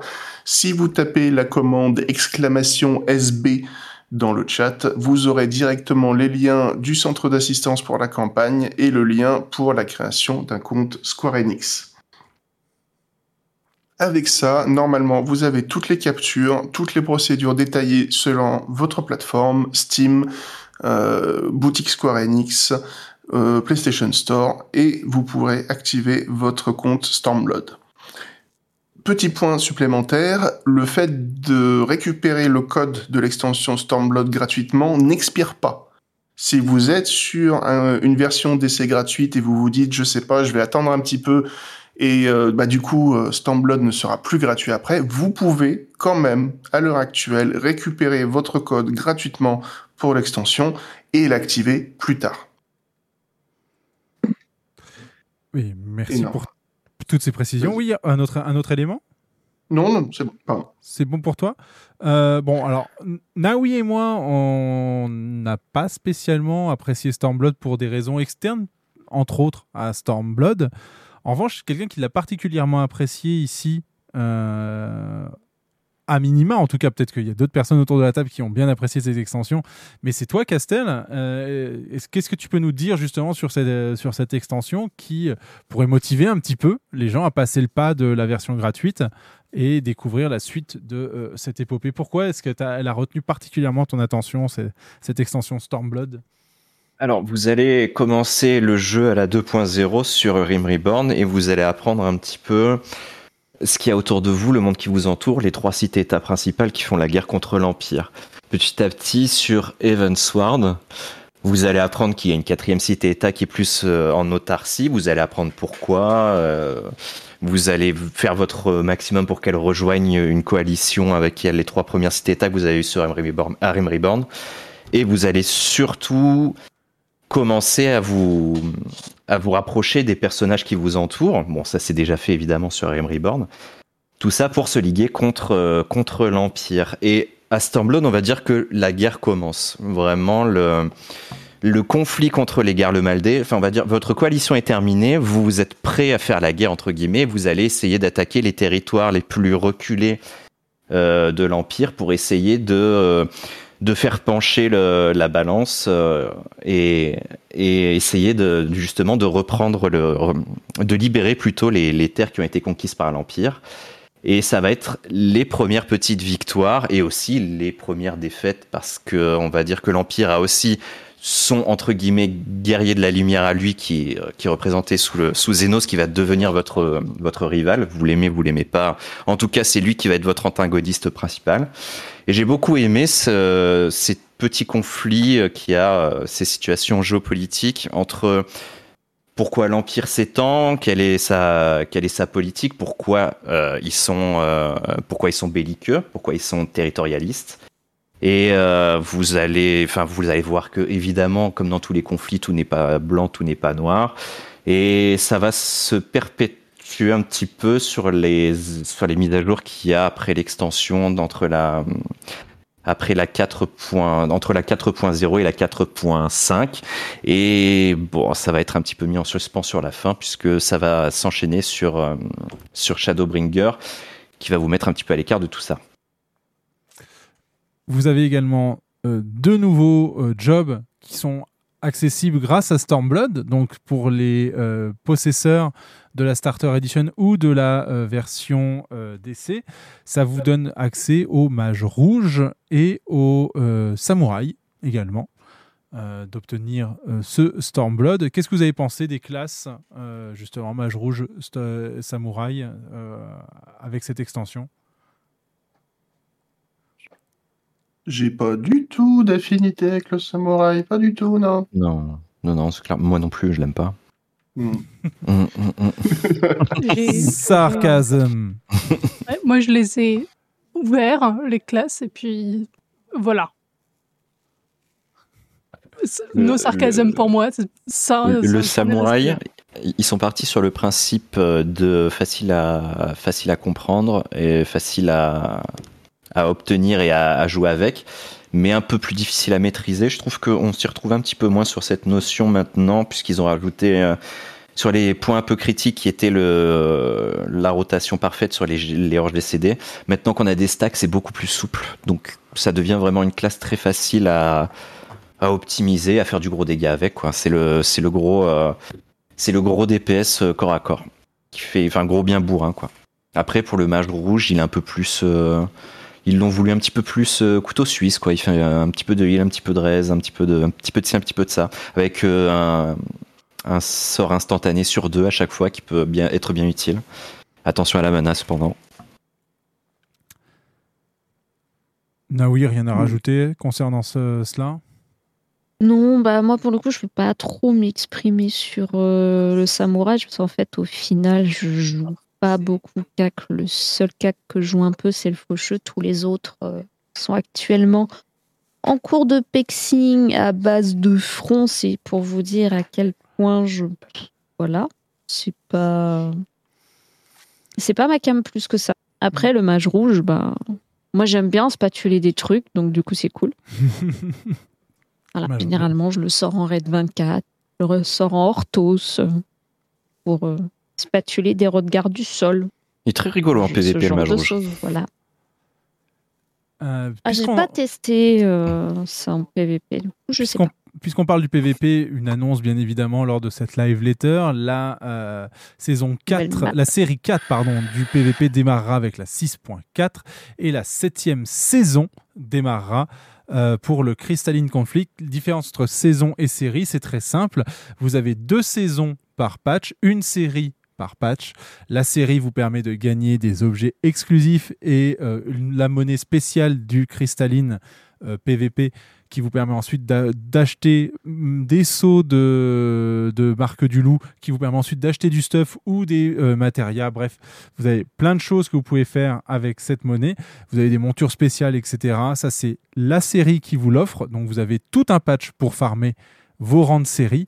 Et la saison, elle, c'est le véritable classement PVP que Talécha était en train de grind tout à l'heure. Nouvelle saison qui a d'ailleurs commencé avec la euh, point 38, la 6.38 qu'on a eu la semaine dernière, la saison euh, du coup 6, et euh, qui se terminera par la 6.4 où la saison 7 débutera tout simplement. Euh, Il y aura euh, des ajustements dans le front lors de cette 6.4, une nouvelle interface qui permettra d'afficher plus clairement euh, le temps et les éléments ainsi que le score. présent sur la. Euh, Il y aura des règles des sentiers de la gloire qui qui seront réglés et euh, donc euh, le Borderlands Runes en secure qui sera euh, mis un petit peu de côté pour le moment pour une raison euh, non précisée. Euh, voilà pour les. Parce qu'ils vont le retravailler. Frontalières. Ouais. Champ de la il faut absolument qu'ils fassent quelque chose pour les machineries. Oui, on est Il y a- il y d'accord. a rien, il y a rien. À chaque fois, ils le mettent jamais en valeur. Même pour les les coupeaux, là, il y a, rien quoi. Il y a personne qui tague dessus. Et pourtant, euh, enfin, tu vois, euh, Talécha, si euh, s'il était encore de- présent, euh, serait complètement d'accord avec toi. C'est la première chose qu'il a évoquée lorsque ces slides sont apparus, c'est qu'effectivement, les ailes rivales ne sont pas mises en avant, alors que c'est pourtant un contenu qui est assez cool en termes de PVP. Euh, et pourtant, et pourtant, il est laissé de côté. Et il faut effectivement aller sur des Discord communautaires pour euh, Oui, trouver voilà, de l'info Ouais. et trouver des tournois autour Mais de. C'est de vraiment un vrai mystère ce truc. Je sais pas si c'est parce qu'ils en sont pas pleinement satisfaits et que du coup potentiellement on peut s'attendre à un moment donné à ce que ça devienne plus accessible là comme certains euh, certaines maps pour qu'ils rework le truc pour que ça leur euh, plaise mieux avant de après le réintégrer complètement au système. Ou euh, je sais pas, si ça se trouve ça marche euh, correctement au Japon et comme ils se préoccupent pas euh, des, euh, des autres serveurs, ils disent ils touchent pas et ça reste à part. Je je sais pas. C'est bizarre. c'est que c'est qu'il y a des récompenses dessus. Et pour ceux qui les veulent vraiment, et ben, Il faut s'organiser. Bah, c'est bah, compliqué. Enfin, c'est déjà t'as les chats, il... il attend des heures parfois pour proc sur du Crystalline Conflict alors que c'est un contenu que les gens font. Hmm. Je préfère même pas imaginer combien de temps ils se retrouveraient en, en file d'attente pour, euh, Pour des ailes rivales. pour des ailes rivales, quoi. Bah, on arrive, on arrive en fin de série quand même. Donc euh, l'idée qu'il y ait beaucoup Oui, mais de on est, en début, qui est, on est en début de saison. Ouais, non, mais c'est- enfin, c'est surtout euh, les euh, points pour faire tes séries et tout ça. Tu en fais quand tu fais du Crystalline Conflict, tu fais quand tu fais ta, ta roulette front. Ouais, du en front, fait, hein, front, actuellement, ça va bien, absolument mais- aucun intérêt à faire des ailes rivales, en fait. Puisque tu Oui, n'as même ça. pas de cristalline. Ouais. Et même, euh, même en fin de, fin de mise à jour pour les, les mémos MOG, euh, je pense qu'ils le faisaient au début, et même là, ils ont, il me semble qu'ils ont laissé tomber sur les derniers. Ils en ont refait euh, sur cette extension. Pour le, les ailes rivales? Hum, Enfin, sur la gorge Ah. 0B d'ailleurs, puisque les ailes rivales, c'est même plus disponible. euh.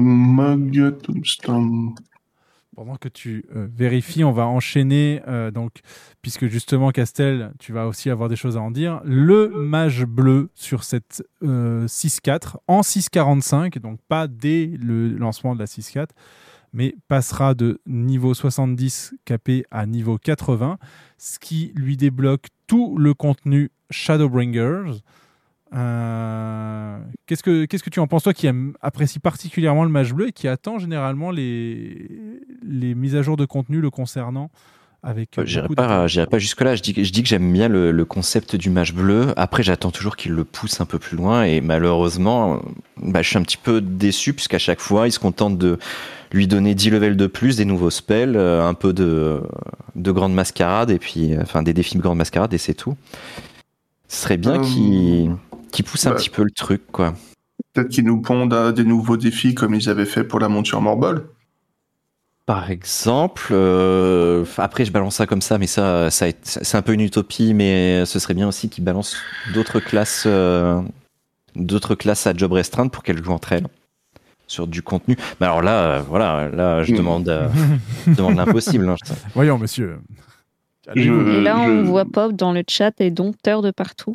Bah, c'est donc, sympa. ils, ils- c'est ça, c'est Mm. ça qui est rigolo, c'est qu'en plus ils ont teasé de trois euh, dans l'univers de Final Fantasy XIV. Il y a quand même des, des classes qu'on ne peut pas jouer, mais qu'on sait qu'elles existent. Et ça, moi, je, je les verrais bien en, en job euh, restreinte, hein, comme les, les géomanciens, les, euh, apothicaires, des trucs comme ça. Quoi.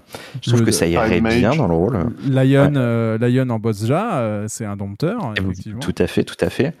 Et ben voilà. Et puis et pourquoi pas, pourquoi pas euh, du PVP euh, classe restreinte, j'en sais rien. Mais pourquoi on pas peut, on peut imaginer, euh, bah, imaginer n'importe quoi, mais je vois bien un truc comme ça, on va dire de de sous-classe pour du jeu un peu fun, pas vraiment, euh, bah, pas pas challengeant. pour, pour que les gens s'amusent et fassent un petit peu un petit peu les trucs entre elles quoi. Et Là malheureusement le match bleu en fait comme d'habitude quand ils sortent un truc comme ça on imagine toujours beaucoup plus que ce qu'au final le jeu nous propose. Et pour ceux, euh, celles et ceux qui disent Ah, mais du PVP mage bleu, ce serait tel- totalement euh, euh, pas, euh, pas, pas balance. Euh, Il y a les cours Chocobo qui sont pas balance et qui sont du PVP fun. Euh, Mhm. Et pourtant, ça se passe très très bien. Vous en faites pas. On veut un mode spectateur. un mode spectateur, ce serait pas mal ça. Ouais. Bah, pour, le, pour le PVP entre matchs bleus, il y a deux possibilités. Soit ils le font pas, euh, ils le font de façon pas équitable entre guillemets, comme les cours chocobo, dans le sens où pour avoir un chocobo parfaitement opti, il faut, faut développer énormément de temps et il faut lire aussi deux trois ressources pour ça, pour s'aider, euh, parce que les, la spécificité du match bleu, c'est de récupérer les spells. Donc soit ils le font tel quel, soit ils créent potentiellement des nouveaux spells où ils ont déjà, ils utilisent dans la pool de spells déjà existants, ils disent vous avez que ça euh, que vous pouvez utiliser en PVP. PVP d'ailleurs, euh, donc je reviens sur euh, sur ce que tu as dit, les ailes rivales n'ont pas bénéficié de la, du dernier event MOG, c'était que les les arènes. Ouais, c'est ce qui me semblait. hein. C'est que Mm. c'est parce qu'il me semblait bien que je m'étais fait la réflexion du ils ont laissé tomber. Ouais. Mais enfin voilà, moi j'ai toujours espoir. euh, c'est juste que, enfin, voilà, à chaque fois pour le match bleu, j'aime beaucoup hein, parce que c'est du, du, du contenu à grind. Je trouve qu'il en manque un, un petit peu quand même sur, euh, sur cette extension-là. Du contenu à vraiment euh, à perdre du temps, quoi. Moi j'en cherche un petit peu, c'est pour ça que même euh, pour, pour vous dire, hein, j'ai toujours eu une aversion pour Eureka, j'ai fini par le faire avec, avec ma copine parce qu'on cherchait des trucs à faire ensemble quoi sur le jeu. Mhm. Donc euh, là, il en manquait un petit peu sur cette extension. C'est pour ça que je, je vois d'un bon œil l'arrivée du match bleu, mais je sais que ça va, ça va, il va rien d'avoir d'inédit dessus. Quoi, ça va être exactement ce qu'on a eu jusque là. Ok. Eh ben écoutez, Ouais. wait and see. Oui, D'un- Debbie. Ouais, d'un côté, j'ai envie de dire, oui, d'un côté, j'ai envie de dire, euh, soyons, euh, ayons, de, ayons des, comment dire, de, de, de l'envie de voir ce que ça va donner, parce que euh, est-ce qu'ils auraient vraiment fait ça juste pour dire le mage bleu, il est toujours là? Ou est-ce qu'ils ont potentiellement quelque chose dans les cartons? Je... je souhaite toujours d'être agréablement surpris à ce sujet. hein. Mm, C'est clair. Je, je te rejoins sur le fait que c'est fort probable que ça se passe comme ça. Que, que ça va être 10 niveaux, quelques spells et pas grand chose de plus. Mais euh, si, s'ils le, si, s'ils le font, c'est, on peut espérer quelque chose. En tout cas, si, si, s'ils veulent continuer réellement le match bleu, les classes restreintes, euh, s'ils font rien de s'ils font rien de spécial à ce, au prochain patch ni à la 7.0, il y aura vraiment plus grand chose dessus quoi en fait. Ouais, non, mais j'ai vraiment l'impression qu'à chaque extension, ils vont nous remettre 10 niveaux de plus. Et enfin, voilà, c'est parce qu'on est dans cette routine-là depuis, euh, bah, depuis Stormblood. Enfin, Stormblood, hein, c'était ça, hein, l'arrivée du mage bleu. Mhm. Ouais, c'est ça, juste avant Shadowbringer. Donc, euh, j'ai l'impression qu'ils le font par routine, comme ils avaient fait à un moment Hildebrand. Plus que pour apporter quelque chose. Mais encore une fois, je souhaite me tromper. Eh ben, wait and see en 6.4.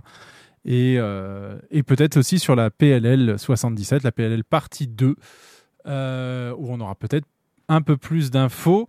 Autre élément, et c'est pas mal parce qu'on a parlé de Stormblood et du fait qu'il était gratuit jusqu'au 8 mai, eh bien, en 6.4 arrivera de nouvelles zones de pêche en haute mer et des zones que l'on trouvera du coup au départ du port de Kugane, donc sur les zones de Stormblood, tout simplement.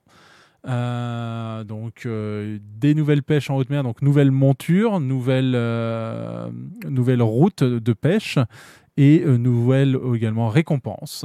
Euh, voilà. Euh, c'est. euh, Est-ce que c'est un contenu que vous avez fait, que vous avez tenté, que que vous avez trouvé intéressant ou pas? Que- Qu'est-ce que vous en pensez de cette pêche en haute mer?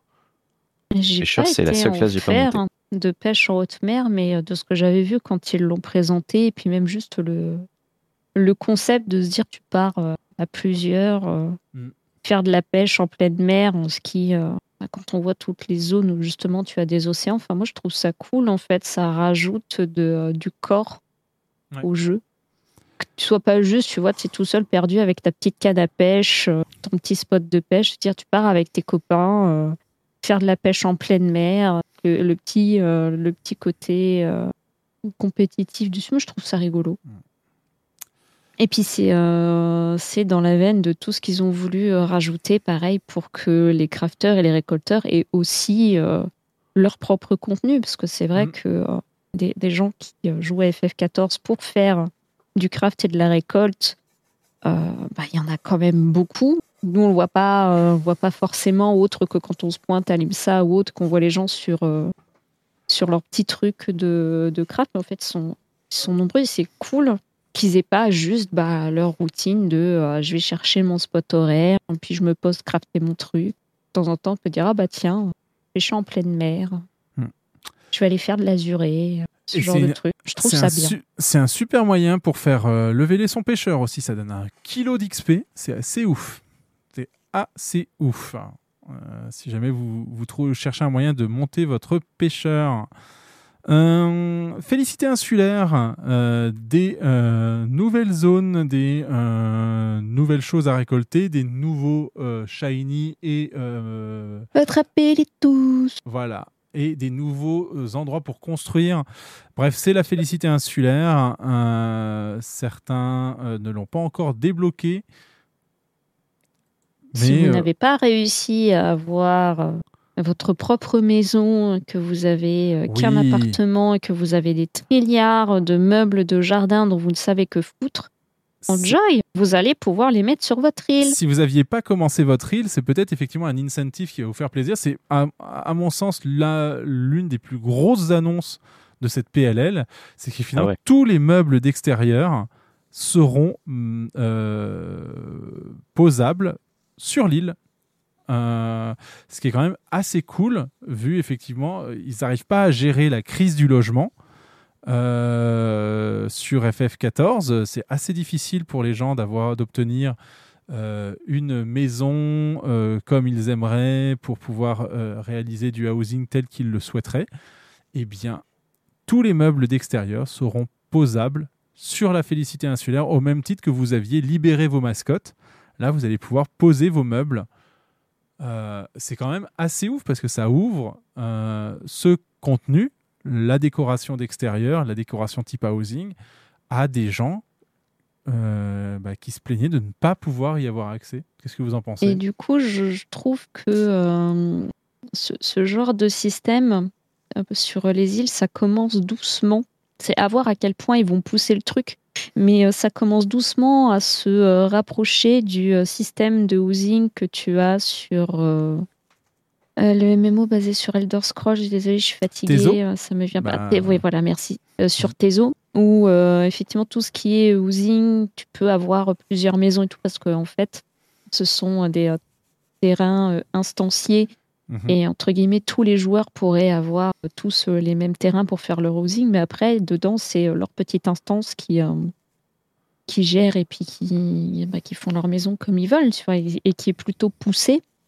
Et, et c'est un système que je trouve pas mal. C'est en fait le, le, l'inconvénient de ce système-là, et ce que voulait pas Yoshipi à la base, c'est qu'il voulait vraiment quelque chose un peu social avec les zones où chacun a sa maison et que les gens vont euh, se voir les uns les autres et font partie d'un même quartier. Ouais. Bon, bah ça, ok, c'est très bien, mais euh, ils se sont vite rendus compte qu'en termes d'architecture, d'infra, c'était euh, ultra compliqué de donner aux gens ce qu'ils voulaient, c'est-à-dire à chacun une maison et les possibilités de décorer euh, à mesure de leur imagination. Et le fait de plutôt donner euh, donc une petite île Animal Crossing aux gens et de leur dire bon bah écoutez personnalisez votre truc comme vous voulez, bah, c'est c'est vachement puissant quoi. Les gens vont pouvoir s'éclater euh, avec leur jardin sur, euh, sur l'île et ça va être beaucoup plus facile de donner la possibilité aux gens d'installer des trilliards de meubles parce que bah ils sont tout seuls sur leur putain d'île. Ils n'ont pas 15-20 voisins qui vont vouloir mettre autant de meubles qu'eux euh, sur la même instance et que le truc il va exploser quoi. Mhm. Donc Totalement. avoir les deux, c'est complémentaire. Ça permet euh, peut-être pas de contenter tout le monde parce qu'on sait très bien qu'il y aura toujours des pas contents, Mhm. mais euh, ça étend les possibilités et ça c'est bien. Et rapidement en parlant de housing, parce que du coup, moi j'ai vu qu'il y avait des places à empirer, donc j'y suis allée euh, avec mes petites pattes, euh, avant de découvrir la déconvenue que c'était des mini-maisons pour guildes. Et du coup, j'étais bon, bah tant pis. Je me suis Oui, rabattue sur un appartement, oui. mais euh, voilà. Oui, oui, Ils ont, euh, effectivement, là en ce moment, on est sur la loterie euh, mini-maison de guilde jusqu'au 11 avril, du coup, disent les, disent les panneaux d'information. Du coup, si vous êtes trois dans votre guilde, c'est l'occasion. Mais, mais ça, c'est un truc qu'on a vu sur euh, beaucoup des, euh, des secteurs qui étaient, euh, qui étaient réservés au CL. C'est que le problème, c'est euh, les gens qui ont une CL, c'est pas une petite maison qu'ils veulent. C'est à minima une moyenne ou une grande. Et euh, c'est vrai que d'avoir dit, bah, en fait, on va faire des, euh, des secteurs log, c'est-à-dire tel, tel et tel secteur, ça va être des secteurs de CL et tels autres secteurs, ça va être des secteurs pour vos maisons personnelles. Et ben, ça fait que pendant effectivement très longtemps et encore aujourd'hui, bah, tu as des euh, secteurs euh, réservés au CL où bah, tu as une grande majorité des euh, terrains de petites maisons qui sont pris par absolument personne. Parce que, bah, en fait, les CL qui avaient encore besoin de maisons se sont rués sur les grandes et sur les moyennes et que, et que les petites, ils s'en battent les couilles, tu vois. Mm. Que, bon, bah, laisser euh, les gens qui veulent leur petite maison à eux avoir bah, leur petite maison à eux. Mais j'imagine que ça finira par, euh, par venir. hein.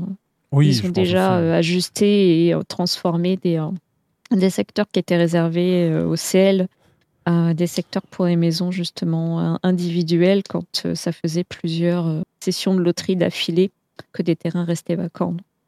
Ça viendra, faut juste être patient. Exactement. On enchaîne donc des nouveaux mémo quartz. euh, le nouveau, euh, enfin le nombre de maximum de tenues pouvant être enregistrées qui passe à 100 euh, au lieu de. J'ai pas compris. Euh, dans, dans les tenues que tu peux enregistrer euh, sur euh, ton, ton, bah, ton, ton personnage, tout simplement. Oui, d'accord. Donc c'est pas l'arsenal qui monte, c'est pas les tenues mirage, enfin les planches mirage, c'est les tenues en soi. C'est Ouais, le- les le listes de tenues. Les listes de tenues, ouais. Les listes de tenues qui sont en fait tes listes de, de, bah, de jobs, quoi. Mais euh, que tu enregistres effectivement là et que tu ensuite tu déplaces dans ta barre pour pouvoir les changer. euh, Ouais, d'accord. Pourquoi c'était à combien avant? On avait regardé, c'était 20 ou, 20 ou 30, c'est ça? Et ça passe à 100. Ce qui est beaucoup. Oui, après voilà, c'est peut-être parce que j'ai euh, j'ai pas l'esprit assez ouvert, mais je me demande pourquoi autant. Euh, on s'est aussi posé la question. Et un, euh, l'icône de rôle du joueur euh, qui apparaîtra sur son nom s'il n'est pas en combat et dans le chat, quoi qu'il arrive. Donc, vous saurez qu'un DPS est un DPS ou qu'un euh, qu'un tank est un tank ou quel tank c'est euh, maintenant en regardant. Euh, ce qui est l'implémentation de ce que faisait un outil tiers au sein du jeu. Que maintenant, officiellement, vous allez pouvoir faire ce que certains outils tiers vous permettaient de faire et qu'il ne fallait pas faire puisque les outils tiers sont interdits, nous le rappelons. Alors euh, moi, par contre, le truc que je suis pas sûre d'avoir euh, bien compris et que euh, j'espère que c'est juste moi qui ai mal compris, euh, c'est qu'ils avaient l'air de dire que donc cet affichage-là, que moi je trouve très bien, serait pour genre quand tu te déplaces dans, dans les zones Ouais. ouvertes, c'est-à-dire à un endroit où tu en as strictement rien à foutre de connaître le rôle des gens mais que par contre, une fois que tu es dans ton donjon, en combat et tout, donc genre euh, typiquement, euh, je sais pas moi, en raid, euh, quand tu es en PF et que euh, bah, tu connais pas trop les gens que tu as avec toi, et ben qu'en fait, dans ces cas-là, c'est pas affiché. Et si c'est effectivement ça, ben je trouve que c'est dommage parce que c'est beaucoup d'efforts fournis pour finalement quelque chose qui sert à que dalle. Bah, sauf si ça reste Parce dans le que- chat. Après, il faut que les gens parlent. Oui, non, mais voilà, je, moi, je, moi, dans le chat, je m'en fous. C'est parfois en PF, il y a des gens, ils te, ils te parlent jamais. Donc, tu vas pas voir dans le chat. Et en plus, il faudrait que tu regardes dans ton chat, espérer que le gens que tu es en train de croiser, il a parlé juste avant dans le chat pour dire Ah bah tiens, c'est tel job. Non, moi, je veux voir l'icône à côté du nom du Jean, Mhm. du premier coup d'œil pour dire Ah, Tiens, je crois que ce paladin n'a rien à foutre là. Voilà. Que euh, j'ai pas besoin de. Enfin, que je puisse le voir facilement d'un simple coup d'œil et de pas être obligé de euh, focus sur euh, ce qu'il est en train de faire ou sur ses armes pour me dire ah bah tiens, c'est tel ou tel job. Donc, voilà. Donc j'espère que c'est moi qui me Voilà. trompe. Ouais, oui. j'espère qu'on aura une démonstration euh, lors des démos in-game de la Bonne nuit, 6.4. Et bonne nuit, Talécha. Merci beaucoup pour Bonne ton nuit. intervention tout à l'heure.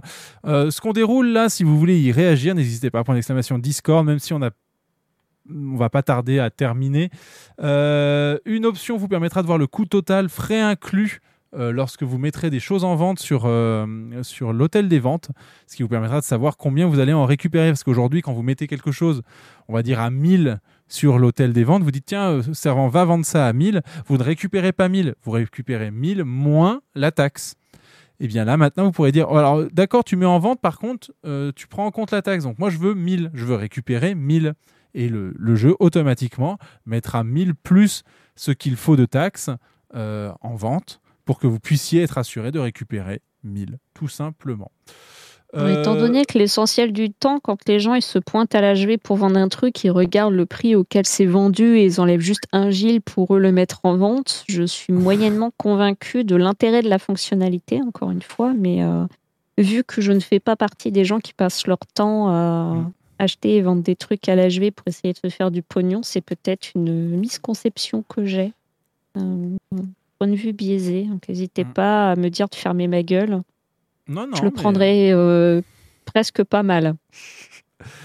Et autre quality of life euh, change, donc un changement au niveau euh, qualité de, de jeu, eh bien, vos accessoires de mode, euh, ailes, lunettes, seront visibles en combat si vous n'êtes pas dans un donjon ou dans un défi.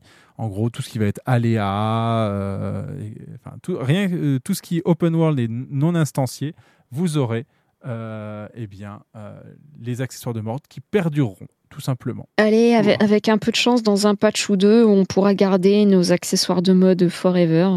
Ça serait pas mal. Croisage de doigts, ce serait bien. Ce serait Le skill n'est rien sans le skin. Hein. Ah ben, le trou endgame, hein. Ouais, complètement.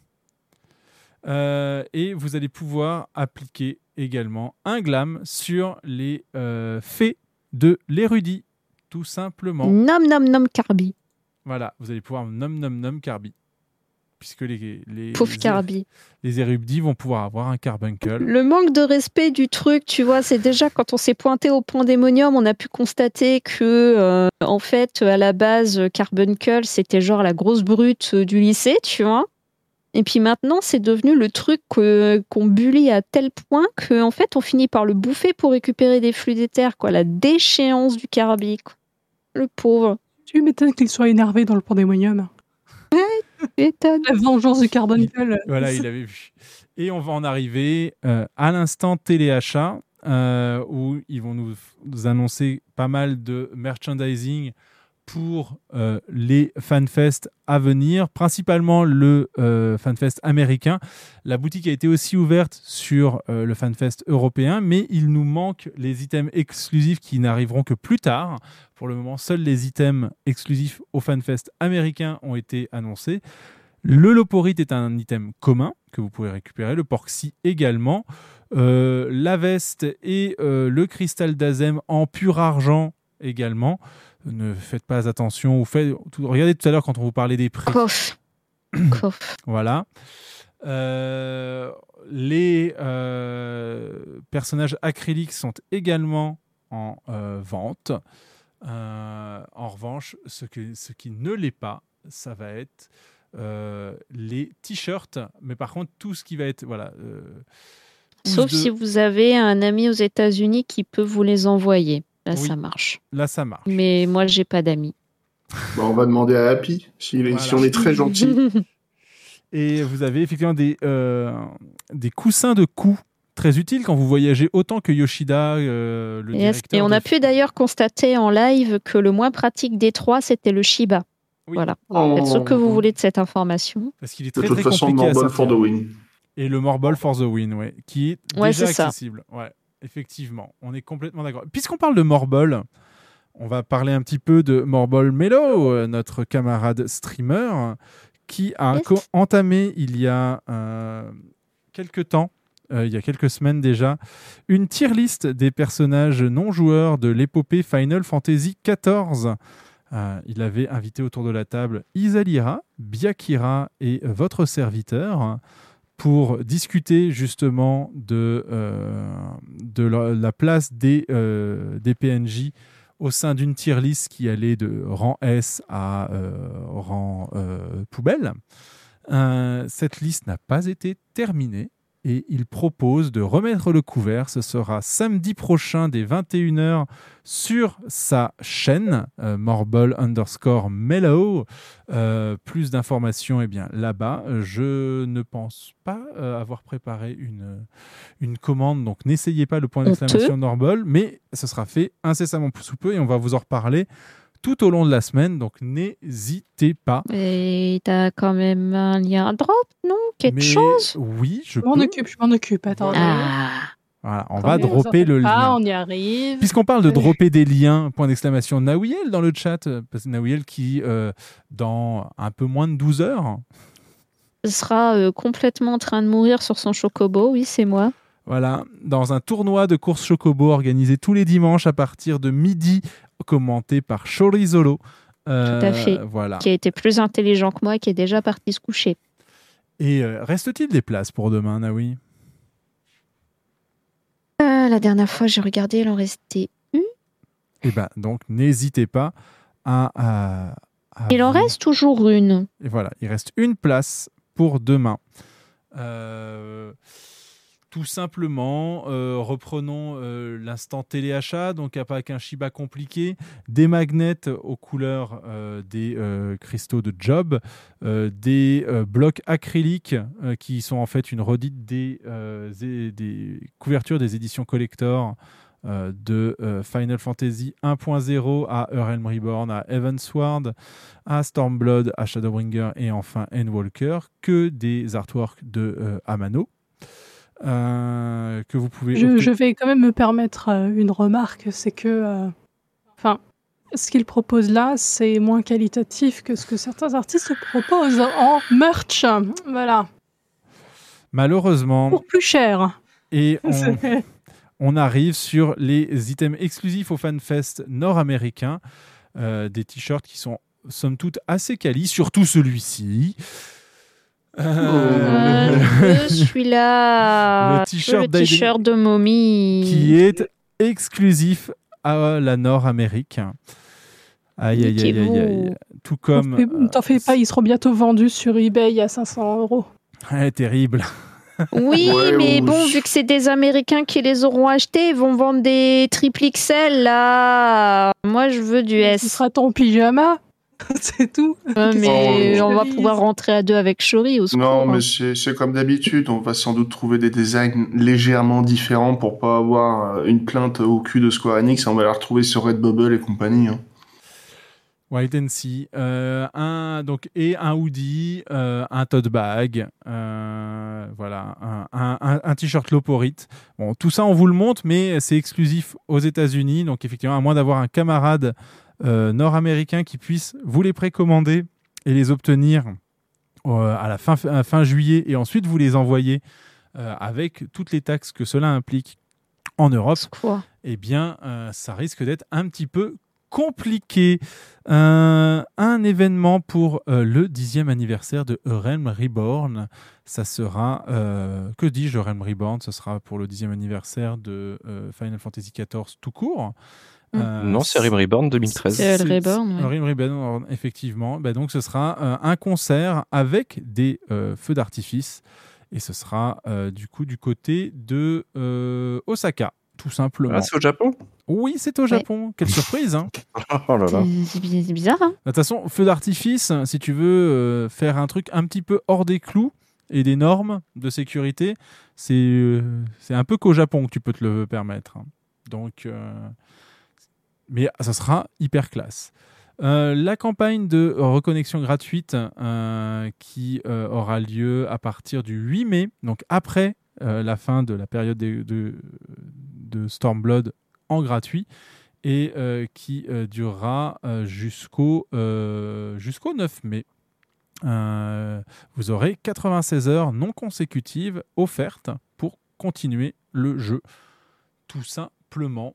Et euh, donc euh, un événement, enfin un, un événement partenaire avec euh, Line aux États, enfin pardon, au, Japon. Et euh, donc, on vous en a parlé, l'événement de Pâques, on vous en a parlé en début Il ne vous de reste plus session. que quelques jours. Allez Quelques chercher votre tenue Morbol. Euh, Euh, Morbol, putain. Fatigué. ton- Tombéry. mairie- à qui, ton tenue Combéry qui ne pourra pas se permettre de faire les yeux qui brillent comme sur Honteux.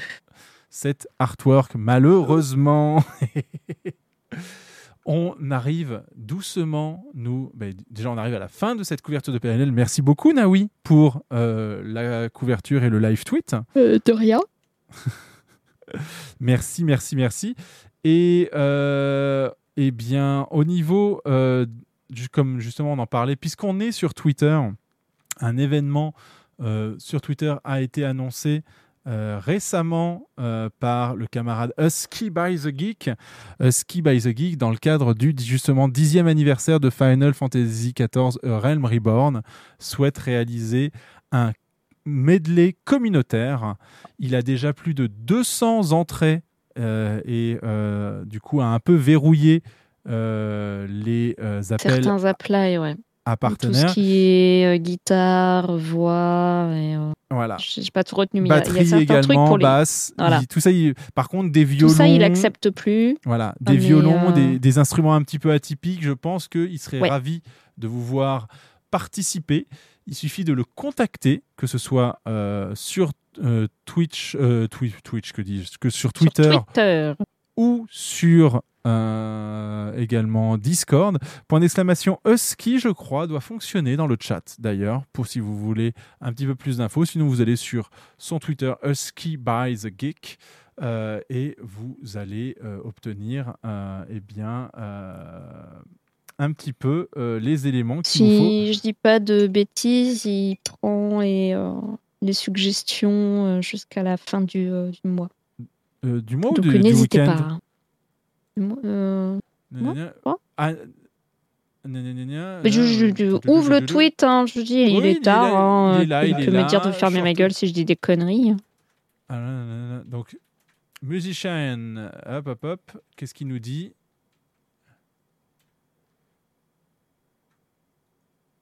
Donc, il a, il, voilà, quand il a eu 130 euh, propositions, eh bien, il a dit bah, je laisse ouvert pour les encore 24 heures.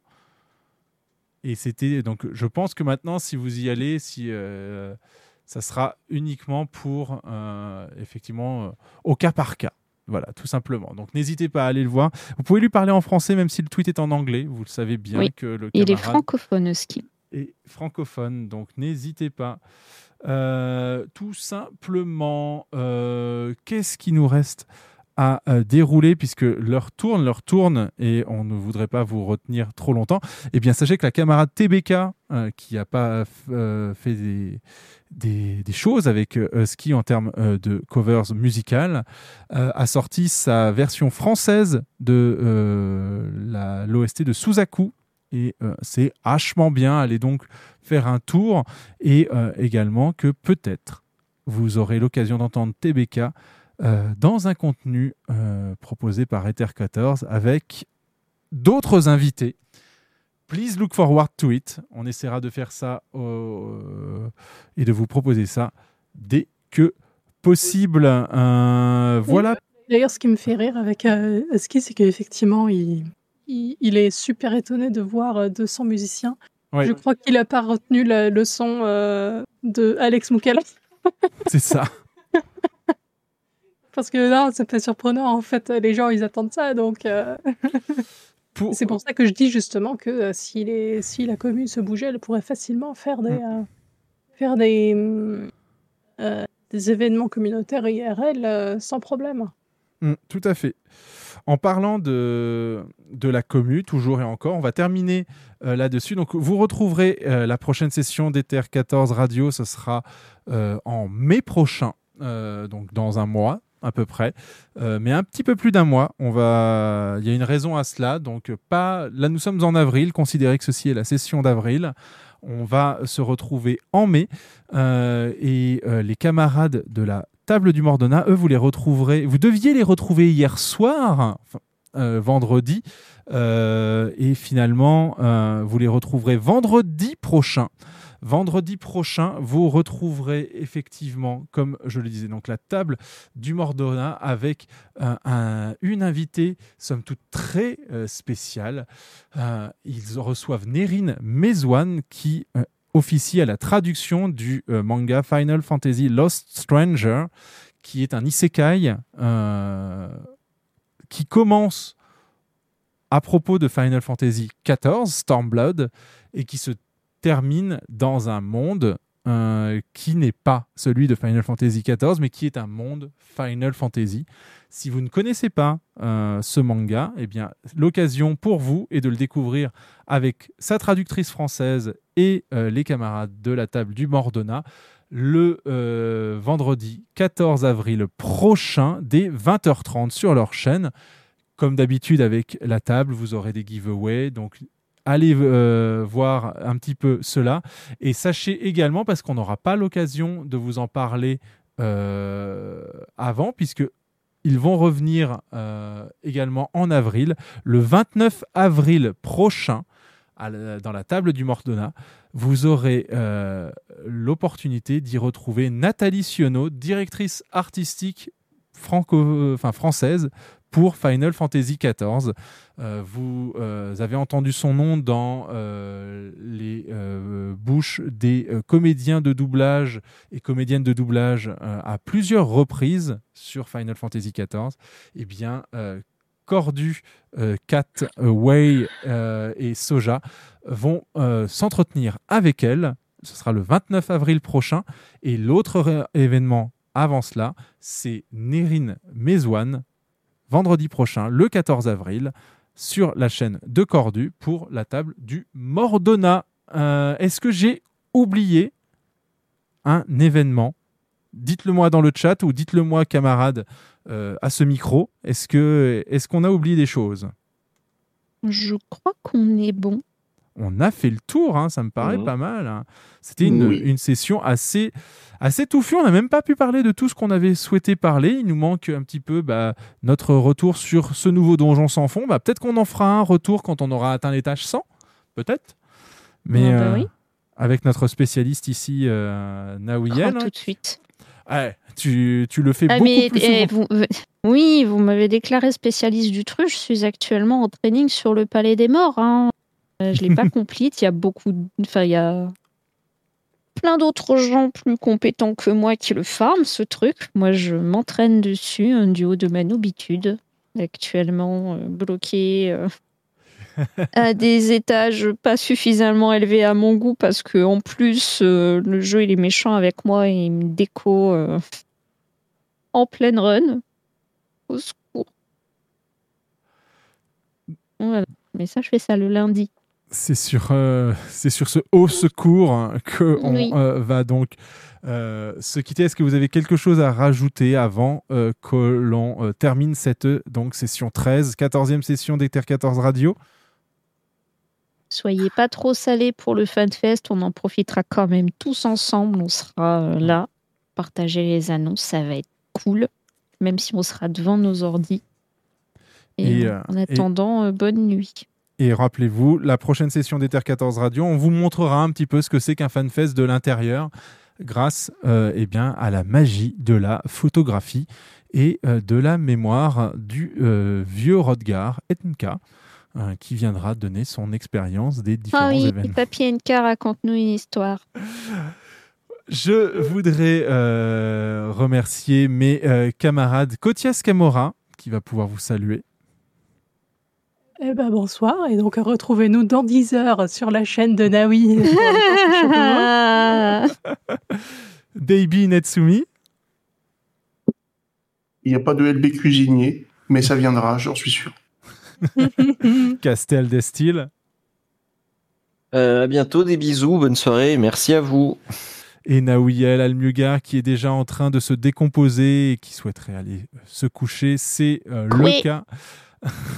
Je remercie également euh, Ita Riley euh, pour euh, sa participation à cette émission et euh, son expérience et son point de vue sur justement les sujets que nous avons pu aborder avec elle. Merci également à- aux personnes qui ont appelé l'émission en direct. C'est aussi ça, Ether 14 Radio, une libre antenne. Merci pour votre participation. Merci pour ce que vous avez apporté. Merci le chat d'être resté jusque là. On le sait, on est en deuxième partie de soirée et ça euh, m'impressionne toujours que vous soyez aussi résilients que nous euh, et que vous nous accompagniez jusqu'au bout de nos élucubrations. Merci à tous et à toutes. Euh, merci Kotias Kamora, Deibi Netsumi, Castel Destil Nawiel Anmugar. Je suis NKL et jusqu'à la prochaine session d'Ether 14 Radio. Prenez soin de vous et des autres. Et Terre 14 Radio est une autoproduction de NKL, euh, Castel Destil, Naoui Almugar, Kotias Kamora et Deibi Netsumi. Retrouvez euh, toutes les infos, leurs liens, leurs réseaux sur euh, le Discord des Terre 14 Radio. Le générique d'intro est réalisé à partir d'un morceau de Sons of Hades. Ce générique de fin est réalisé par Formant X. Retrouvez leur composition libre de droit sur epidemicsound.com. Ether 14 Radio, ses animateurs, ses animatrices sont seuls responsables des propos tenus sur ce podcast. Square Enix et l'équipe de Final Fantasy XIV ne peut être reconnus responsables des propos tenus au cours de cette émission.